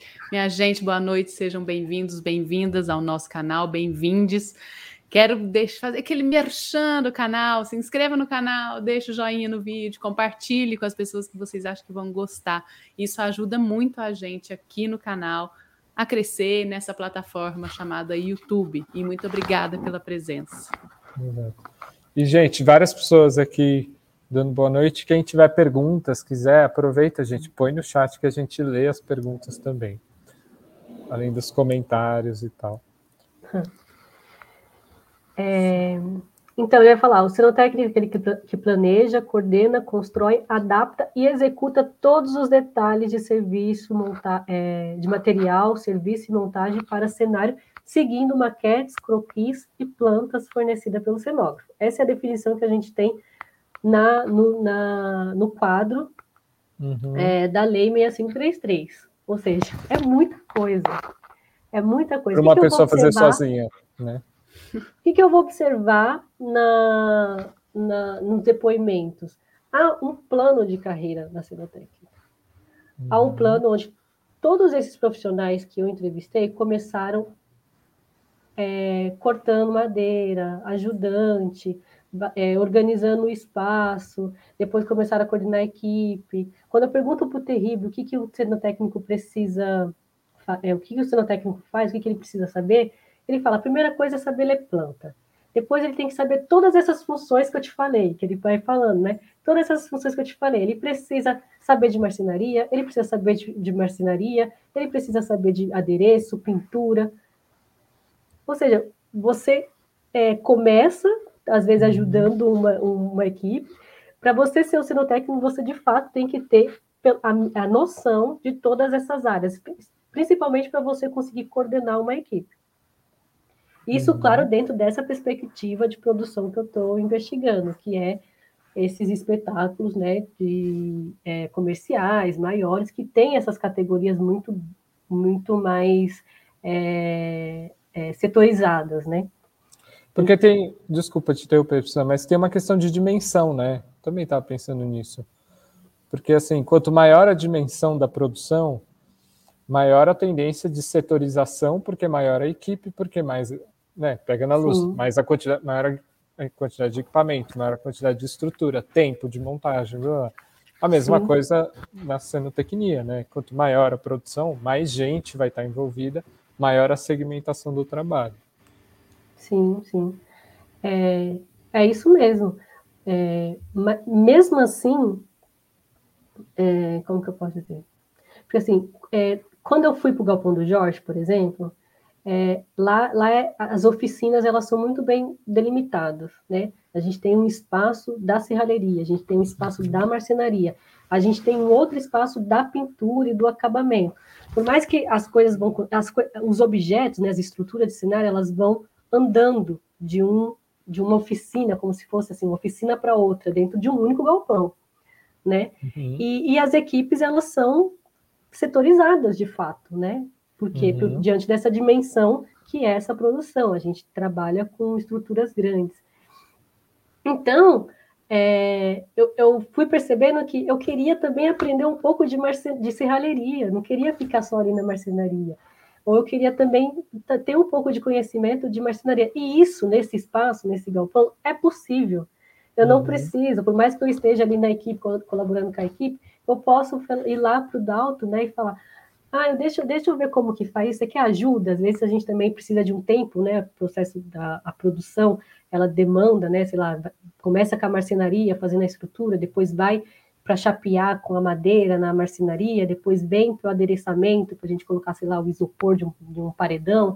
Então eu posso, em algum momento, ir lá e, e tentar ver e, no, no, próximo projeto eu posso estar não na equipe mais de, de, marcena, de de pintura, eu posso estar na equipe de serralheria como aprendiz, eu tenho essa possibilidade, e isso é o plano de carreira que eu identifico do sinotécnico, ele transita entre as áreas. E, e dentro dessa, é, quando a gente vai para um, um projeto, né, para um, uma produção menor, menor assim, de, de, de, de demanda, né, é, como, por exemplo, um teatro de grupo que precisa construir um painel. É só um painel que precisa. Eu consigo, eu, eu tendo passado por essa experiência da marcenaria de uma alta produção, né, eu consigo tranquilamente pegar, fazer, usar a mesma técnica num projeto é, de, de um painel, um projeto de cenografia para os sátiros, uhum. sabe, sei lá, para um, um grupo de teatro. E, e vou e vou colocar o meu nome como cenotécnica, porque é esse papel que eu estou desempenhando.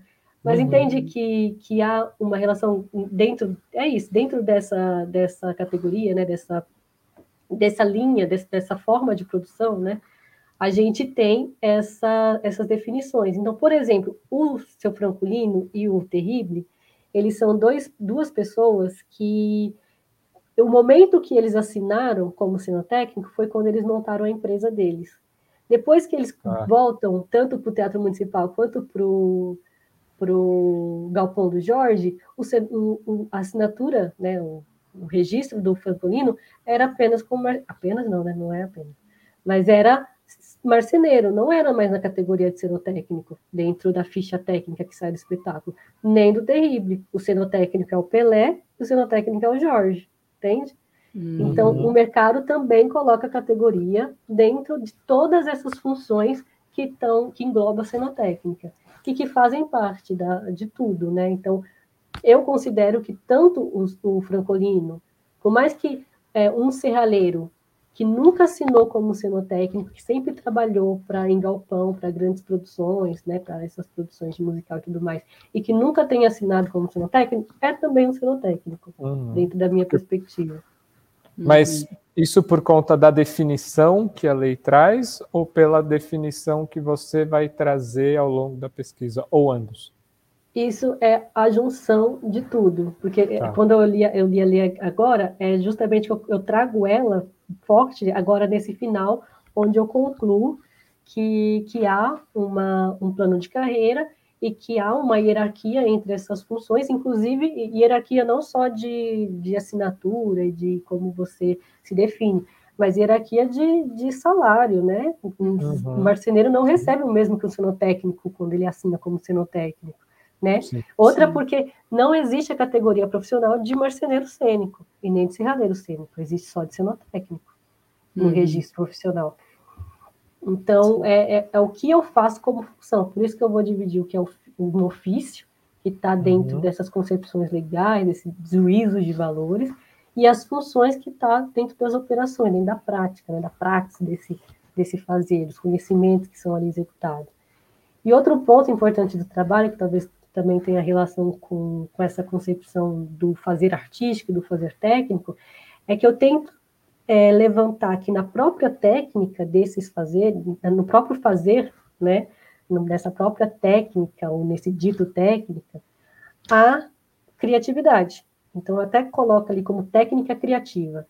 E aí, para uhum. falar dessa técnica criativa, eu falo, eu trago o relato desses profissionais que eu entrevistei, como, por exemplo, o que eu falei do Dalton, né, desse, dessa mente limpa. Então, a partir do momento que ele se coloca com a mente limpa para pegar um projeto, é, é o processo criativo dele de organização, sabe? Pensando a, a criatividade como processo Sim. de organização ali do fazer e de algo que tem novo, e o que, que ele vai criar diante da desenvolver diante daquilo que está apresentado, né? Diante daquilo que ele está é, olhando e lendo para uhum. realização ali da, da serralheria, da estrutura. É, o Jorge, ele tem um relato junto com o Márcio Tadeu, os dois trazem, de um evento, que é o espetáculo Antares, é, que, na, é, que durante um, um, tinha uma ponte no, no, espetáculo que ela descia, ela, ela ficava abaixo e ela subia. Só que ela tinha que subir, então ela estava ela tava caída, ela tinha que subir essa ponte. E o Jorge tinha que fazer um mecanismo ali, né? Isso é maquinário fazer um mecanismo para essa ponte subir, só que ela não podia subir com tudo e nem descer com tudo, ela tinha que ter um, um, um jogo ali, né? senão, senão ia produzir a estética que, que era desejada, né? o efeito estético que era desejado. E, e aquela ponte não estava funcionando. Ele, ele, fez, ele tinha pensado já na estrutura junto com o Márcio Tadeu, né? Eles pensaram junto. Ah, vamos usar isso, vamos usar aquilo. Criou ali, desenvolveu. E durante o, os ensaios né, do, do espetáculo, ele viu que aquele efeito não estava, a, a, peça estava caindo com tudo, subindo com tudo, não tinha esse, essa uhum. mola, né, esse, esse, essa força, né. Inclusive, a, uma da, eu não sei se eu cheguei a falar, mas na SP, uma das primeiras aulas que eu tive foi de resistência dos materiais. É muito importante, principalmente para entender essa, essa maquinária, sabe? Sim. Não sei se a gente ainda tem essa, essa, esse currículo, né, esse componente curricular, mas foi muito importante para mim, para pelo menos ter noção, sabe? Então, o Jorge fala, ele, ele ficava vários ensaios ali, várias noites, ensaiando, e não conseguia desenvolver, não conseguia solucionar aquela maquinária. Até que chegou um momento que ele falou: não vou operar hoje, é, ensaiem aí, eu vou ficar aqui na plateia. Nesse momento que o Jorge senta na plateia, né, ele, ele assiste o ensaio, assistindo o ensaio, ele fala que deu um insight, e ele simplesmente pensou, vou colocar, ele colocou lá um, um pneu, uma, um pneu que aí deu esse, é, deu essa tensão que precisava. Uhum. Então ele pensou no material ideal para aquilo, olhando de longe. Eu vou falar distanciamento, seja esse distanciamento brechtiano, sabe, que a gente estuda do espectador, e foi justamente esse lugar, esse, esse, esse ato, essa ação de distanciar do problema e olhar ele de uma forma panorâmica, que é o que o Pelé fala.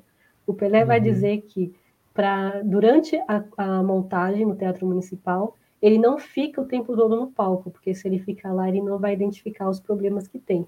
Ele senta na plateia e assiste e observa a montagem para entender onde está ok, onde não está, quais são os pontos de liga, quais não são. Então, e, e, ele fala que quando ele senta na plateia, ele tem um olhar panorâmico de tudo. Eu estou vendo tudo que está acontecendo. Estou vendo tudo. Estou vendo se, se está fazendo coisa errada, se não está usando EPI, se não está. Ele fala isso. Então, esses dois distanciamentos, esses dois exemplos de distanciamento, eu coloco como técnica criativa, porque para mim está dentro uhum. dessa perspectiva de, de, de, ação que, que simboliza, significa esse, esse processo.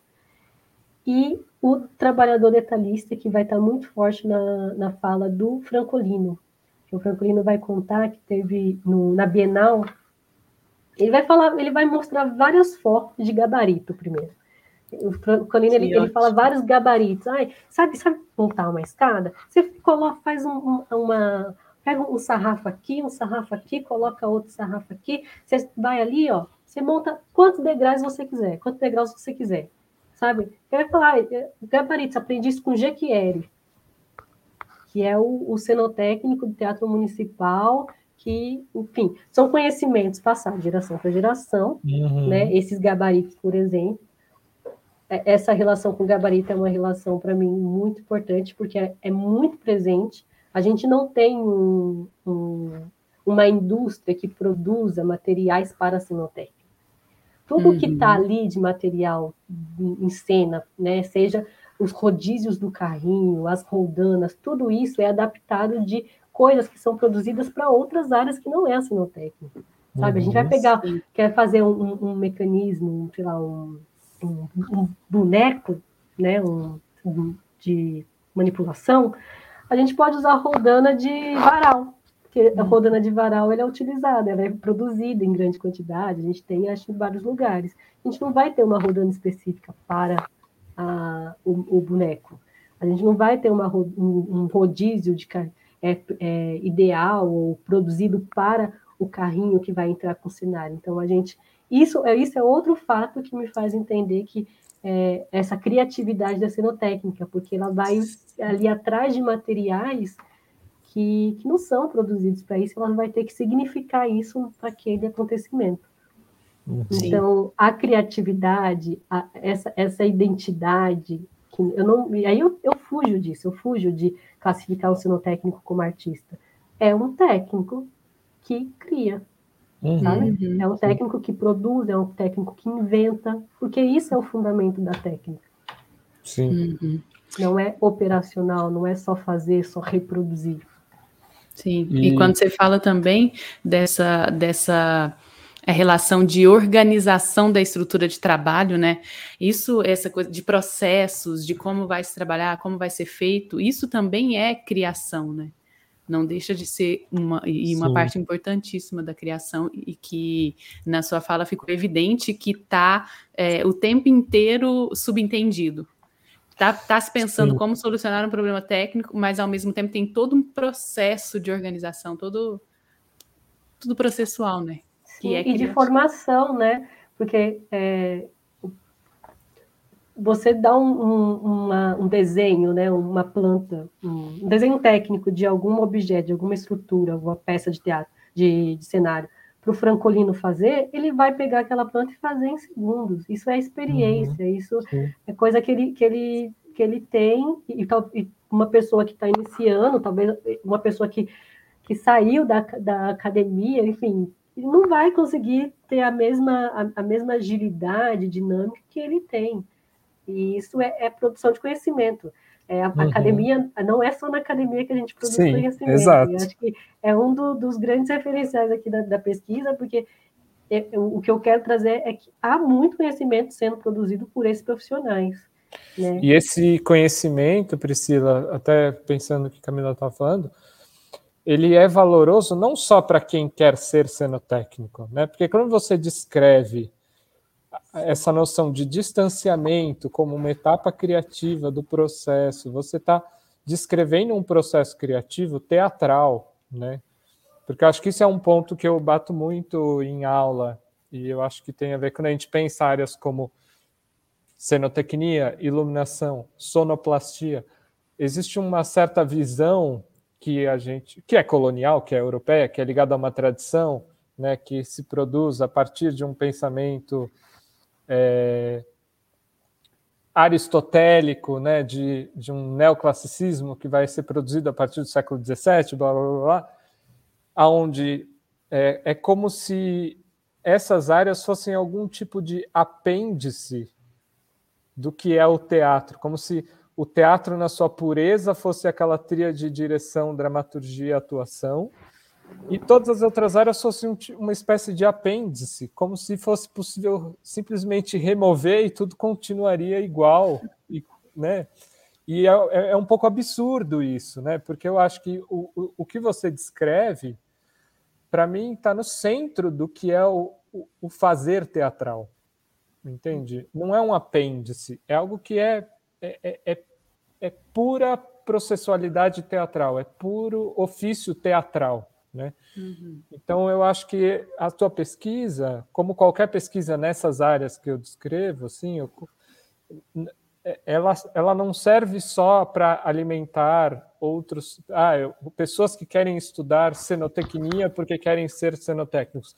Não, mas pessoas que querem discutir o fazer teatral e querem ser artistas teatrais e querem pensar a produção teatral nas suas mais diversas formas de ser e de estar dentro do teatro, porque há riqueza nisso que você fala e há saber, né? É, produção de, conhecimento, como você mesmo falou. Né? Então, eu acho que isso está no centro de alguma maneira. É, a gente, eu queria fazer uma pergunta que, que eu queria colocar para você, que é, eu, eu, eu sua fala já indica, né? Eu acho que você, me parece que você acredita que as legislações vigentes hoje não dão conta. É, vou pôr em pergunta, tá? Mas eu acho que eu já sei a resposta. Você acha que as legislações que a gente tem hoje dão conta da realidade do ofício e se não dão conta, aonde que talvez elas, para onde você chuta que elas teriam que ir ou para onde elas deveriam ser repensadas, talvez? Não dão conta. Primeiro que isso é bem antigo, né? A legislação está bem antiga. Sim. A gente se desenvolveu muito, por exemplo, serralheria muito forte no teatro. Como que não tem dentro da pensando numa serralheria cênica, já que o Dalton estava explicando que essa serraria não é a mesma, né? Não dá para a gente pegar um uhum. serralheiro é, civil, de construção civil, e, e trazer para a cenotécnica, a mesma coisa na marcenaria. Eu acho que essas funções deveriam estar presentes, né? principalmente porque tá. a cenotécnica no Brasil começou a, a ser definida pela carpintaria teatral. Era carpinteiro teatral, não tinha cenotécnico, uhum. era definido como carpinteiro. E aí a carpintaria sumiu, surgiu o cenotécnico, que tem que saber tudo isso, tem que estar tá, tá dentro de todas essas funções aí.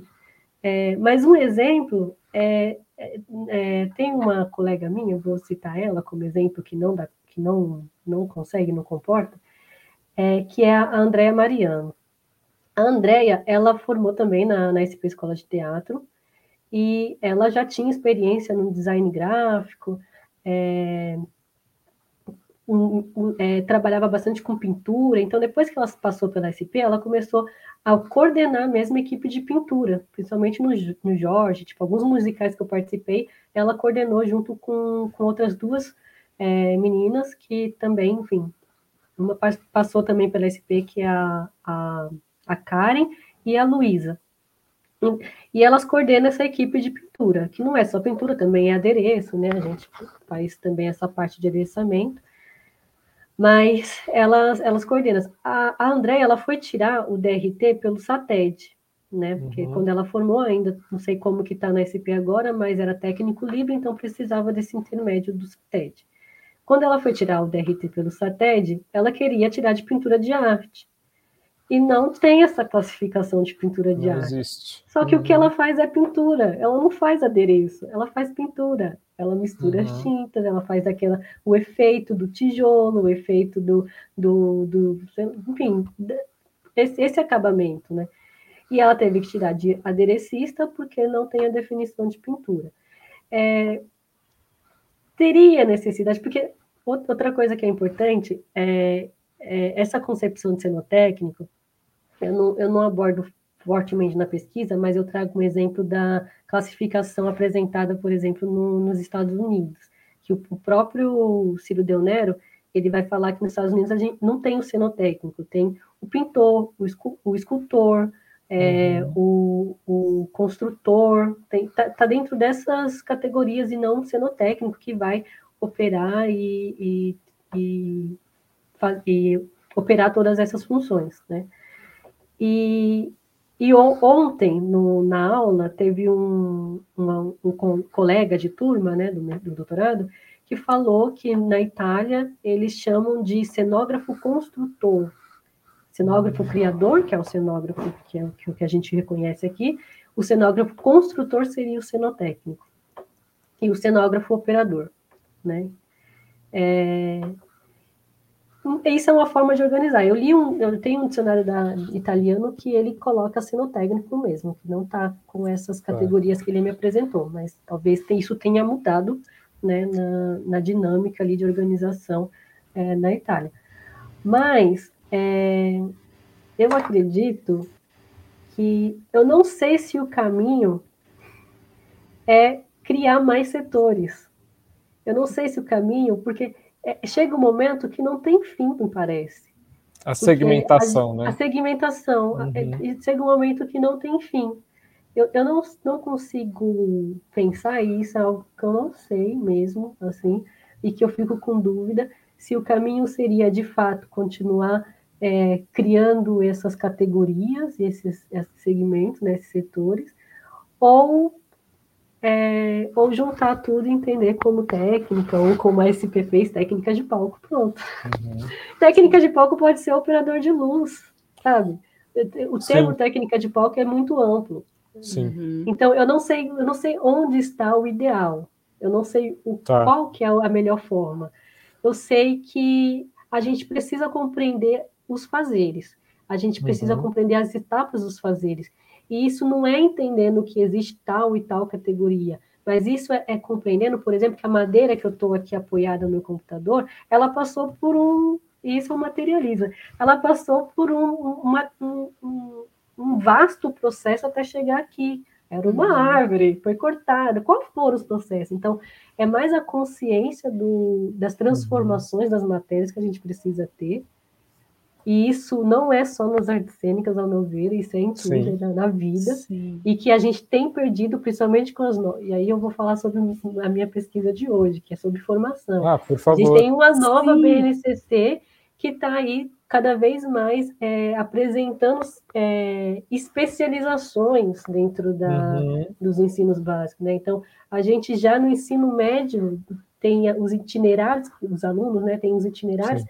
que no ensino médio eles já vão é, tirar determinada disciplina para incluir outra, sendo que eles não, eles não têm dimensão do, do, do processo do trabalho, sabe? Essa uhum. noção ontológica do trabalho, para mim, ela é muito importante, porque é a partir disso que a gente tem, a gente consegue questionar e buscar entender como que as coisas são feitas, que não, nada, as coisas não surgem do nada, né? E no teatro é a mesma coisa, nada surge do nada. Tudo passa por um processo, um fazer e, e saberes, e produção de saberes ali para aquilo, para que aquilo aconteça. Então, eu não sei qual é o caminho, não sei se se essa a lei ela precisa. Talvez eu saiba. Talvez eu saiba. Eu acho que eu, eu, não acredito nessa estrutura econômica. Né? Eu não, não acredito Sim. nisso. Então, tudo que é organizado a partir disso, eu acho que não tem um, um, uhum. uma uhum. forma ideal, sabe? Sim. Mas a gente vive diante dela. Então, acho que talvez entender como ela funciona seja um caminho para a gente começar a buscar novas formas né, de, uhum. de se organizar.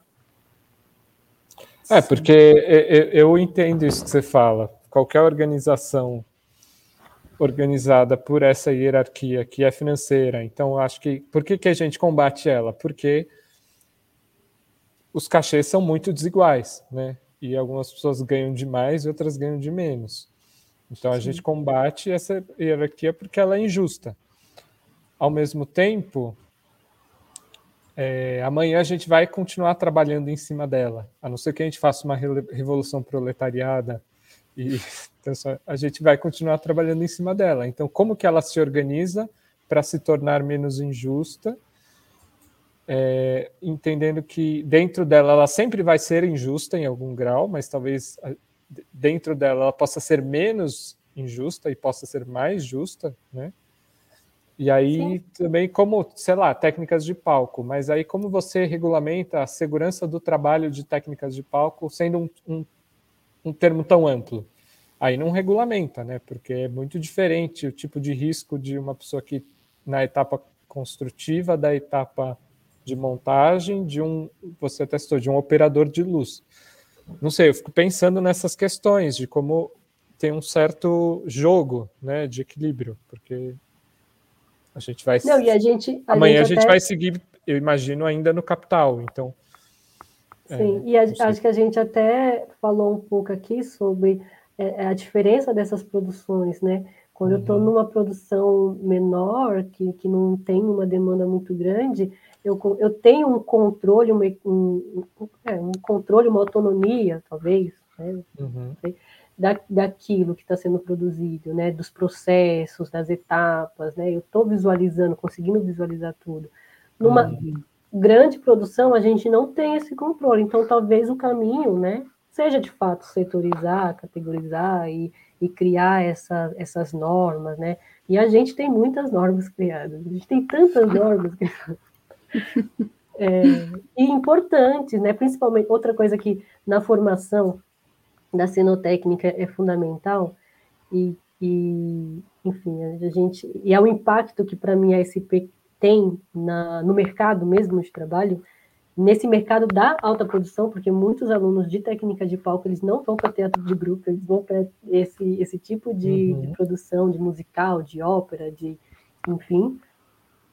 É, eu acredito que é, quando o aluno sai da SP, que tem toda essa, é, essa formação, né, é, tem toda essa base de segurança, de uso de ferramenta, né, uso de EPI, tudo isso ele é, ele é muito, ele serve para a gente modificar a forma como o trabalho é executado, porque o trabalhador que chega é, no galpão sem, sem experiência, sem formação, uhum. ele vai se adaptar àquele espaço do jeito que ele é.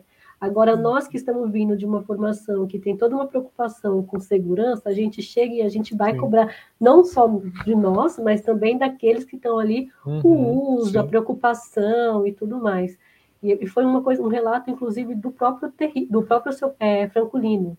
Franculino falou: ah, quando chegam os alunos da SP, é mais tranquilo porque eles sabem usar a ferramenta, a máquina, eles, eles sabem a forma de usar a máquina. Então, é isso, acidente diminui, né? Então, ter um, uma instituição que, que forma, que, que traz esses conhecimentos né, das áreas é, é fundamental para mim.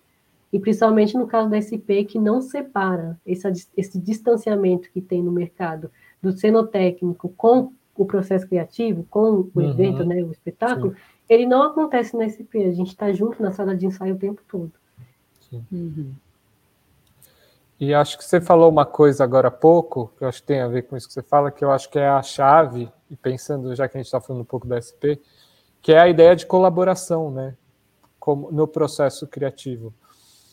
E a uhum. colaboração como contraponto a esse paradigma da criação como indivi algo individual, né? Porque eu, eu, percebo isso muito, é muito difícil é, como eu posso explicar isso? Muitos estudantes que entram na escola, e aí não falando exatamente de TP ou de iluminação, porque a primeira aula é falar né, o que é um TP e a importância do TP, é explicar o que faz um iluminador, um iluminador e a importância dessa função. Mas o quanto estudantes de atuação, estudantes de direção, estudantes de dramaturgia chegam carregados de uma série de preconceitos e que carregam essa ideia da criação como algo essencialmente individual e algo, né, se tem valor é porque eu criei. E isso reproduz uma série de relações egóicas e hierárquicas dentro do processo criativo.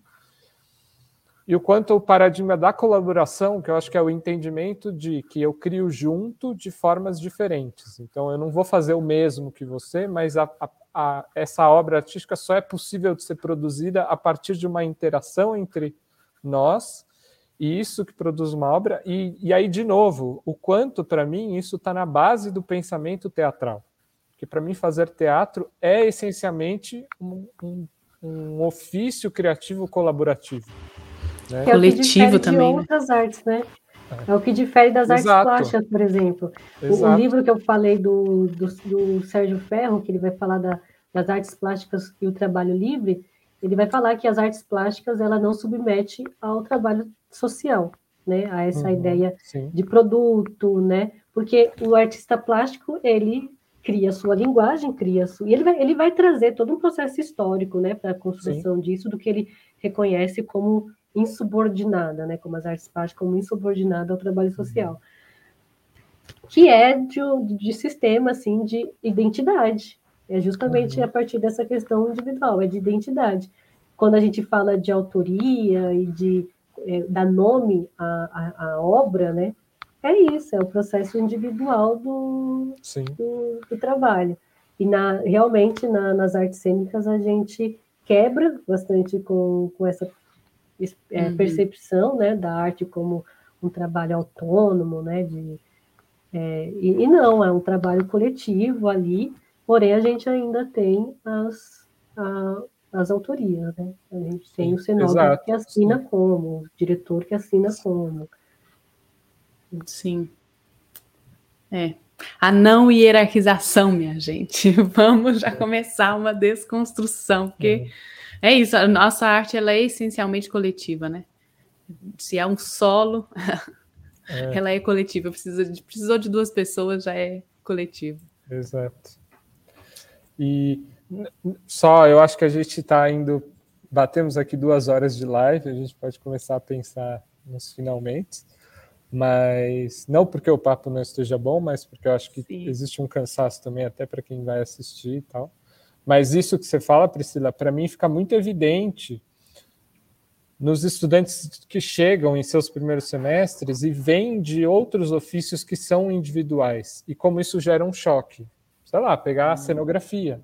Estudantes que vêm das artes plásticas, que vêm, às vezes, até da arquitetura, não sei, mas aonde ofícios muito mais de criação individual e como isso gera um, um, choque com os modos de criação do teatro que são essencialmente de colaboração, que são essencialmente de tipo, não importa que a, nós três estamos fazendo uma peça, não importa que a Camila tenha a melhor ideia, se a ideia dela não serve para o que a gente está fazendo. Então ela guarda a ideia dela para fazer depois, porque aqui a gente precisa resolver uma ideia que sirva para nós três fazermos agora essa peça, e não a peça ideal da Camila, né? É, e o como isso gera um choque, né? Aí eu só queria colocar uma última coisa que é o quanto todas essas questões que a gente discute estão relacionadas, né? Então, a valorização do salário, a valorização no processo, a dicotomia entre não valorizar o fazer e valorizar o pensamento individual, a presença dessas desse tipo de pesquisa e desse tipo de ofício que é o da cenotecnia na academia e o reconhecimento acadêmico, né, você ter escrito uma pesquisa sobre a cenotecnia e essa pesquisa agora constar é, numa base de dados que alguém, qualquer pessoa que pesquisar cenotecnia vai encontrar essa pesquisa que fala sobre isso no ambiente da academia é um respaldo que ajuda a transformar esse mercado também, porque essas uhum. coisas estão todas conectadas de alguma maneira. Né?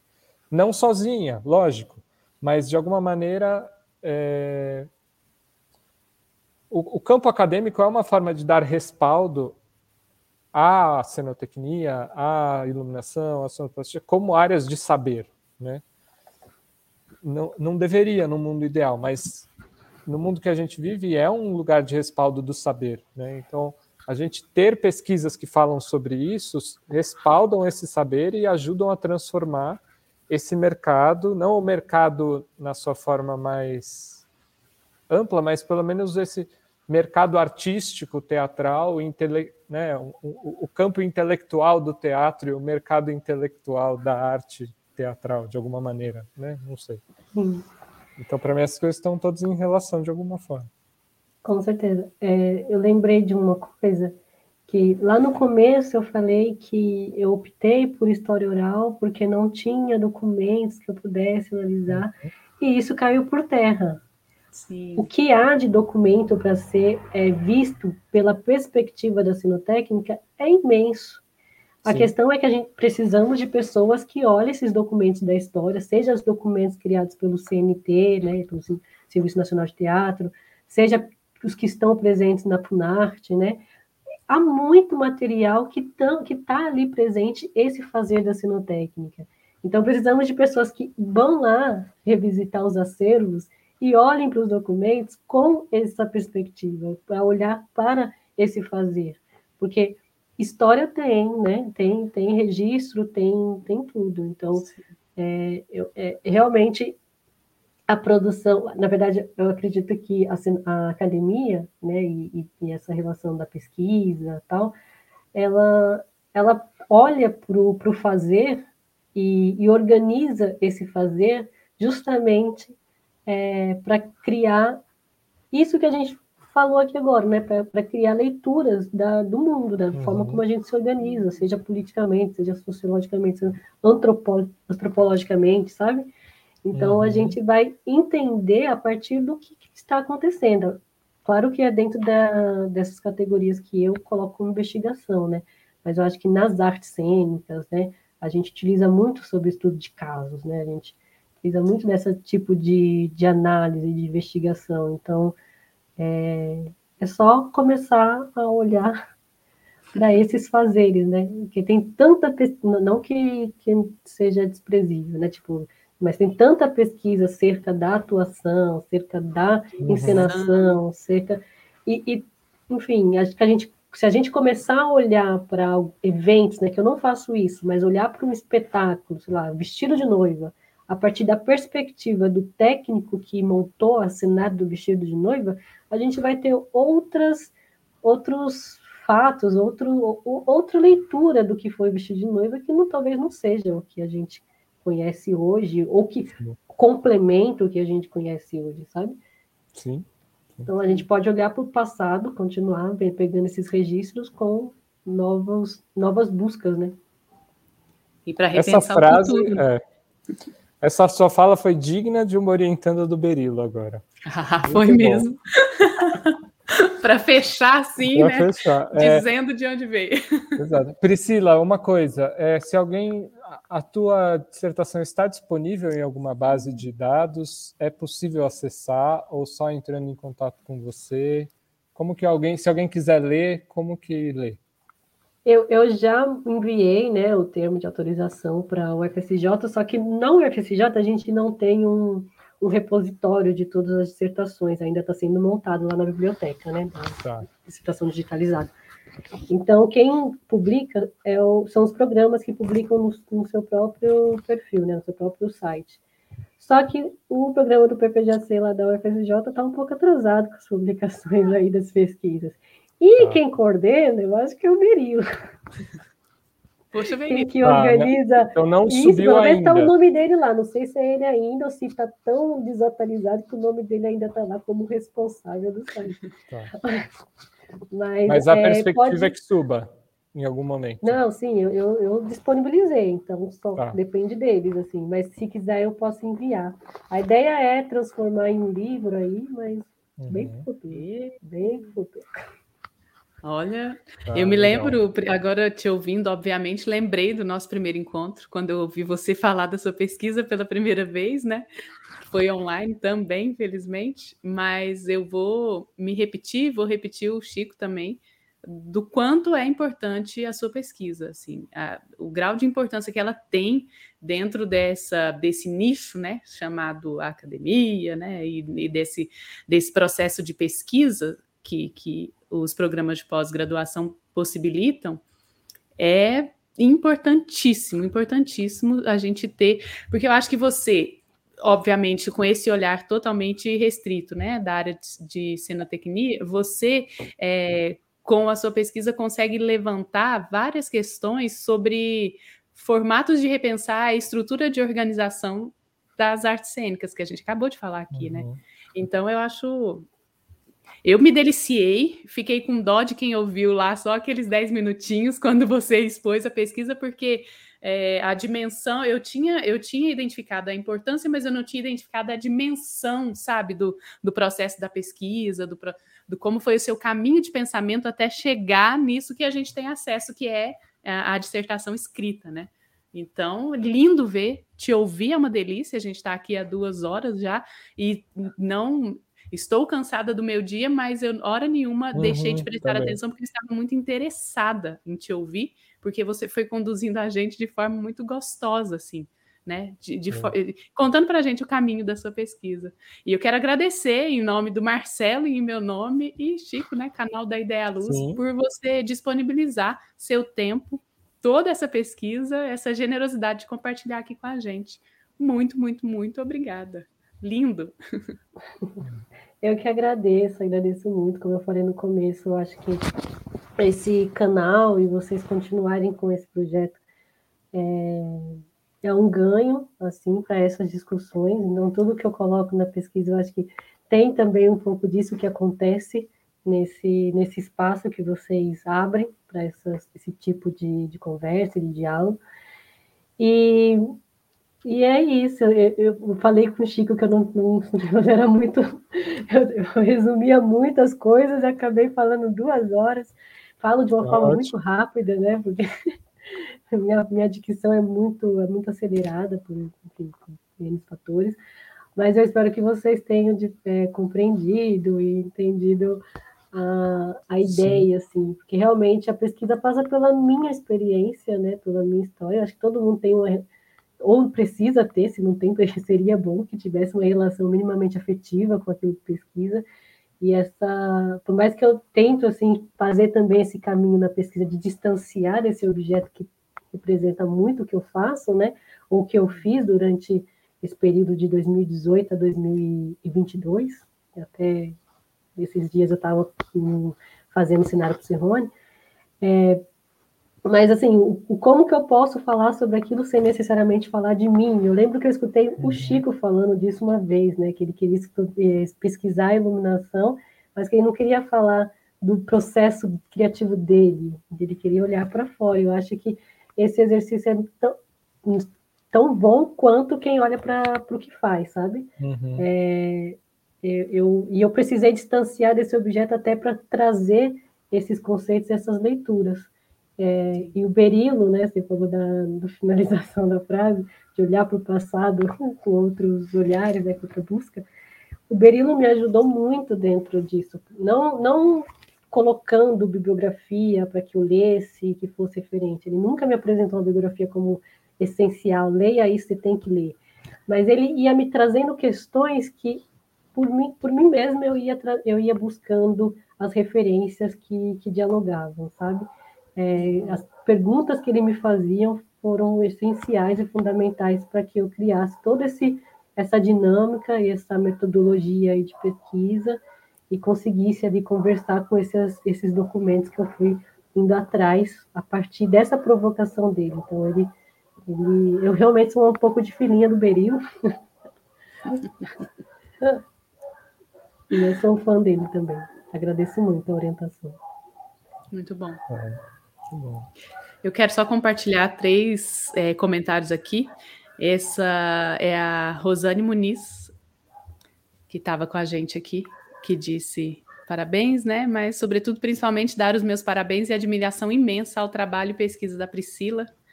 A gente tem também a Viviane, falando que a conversa foi muito boa. E também Ivonete Souza, amei. Minha mãe. Isso aí, gente. Ah!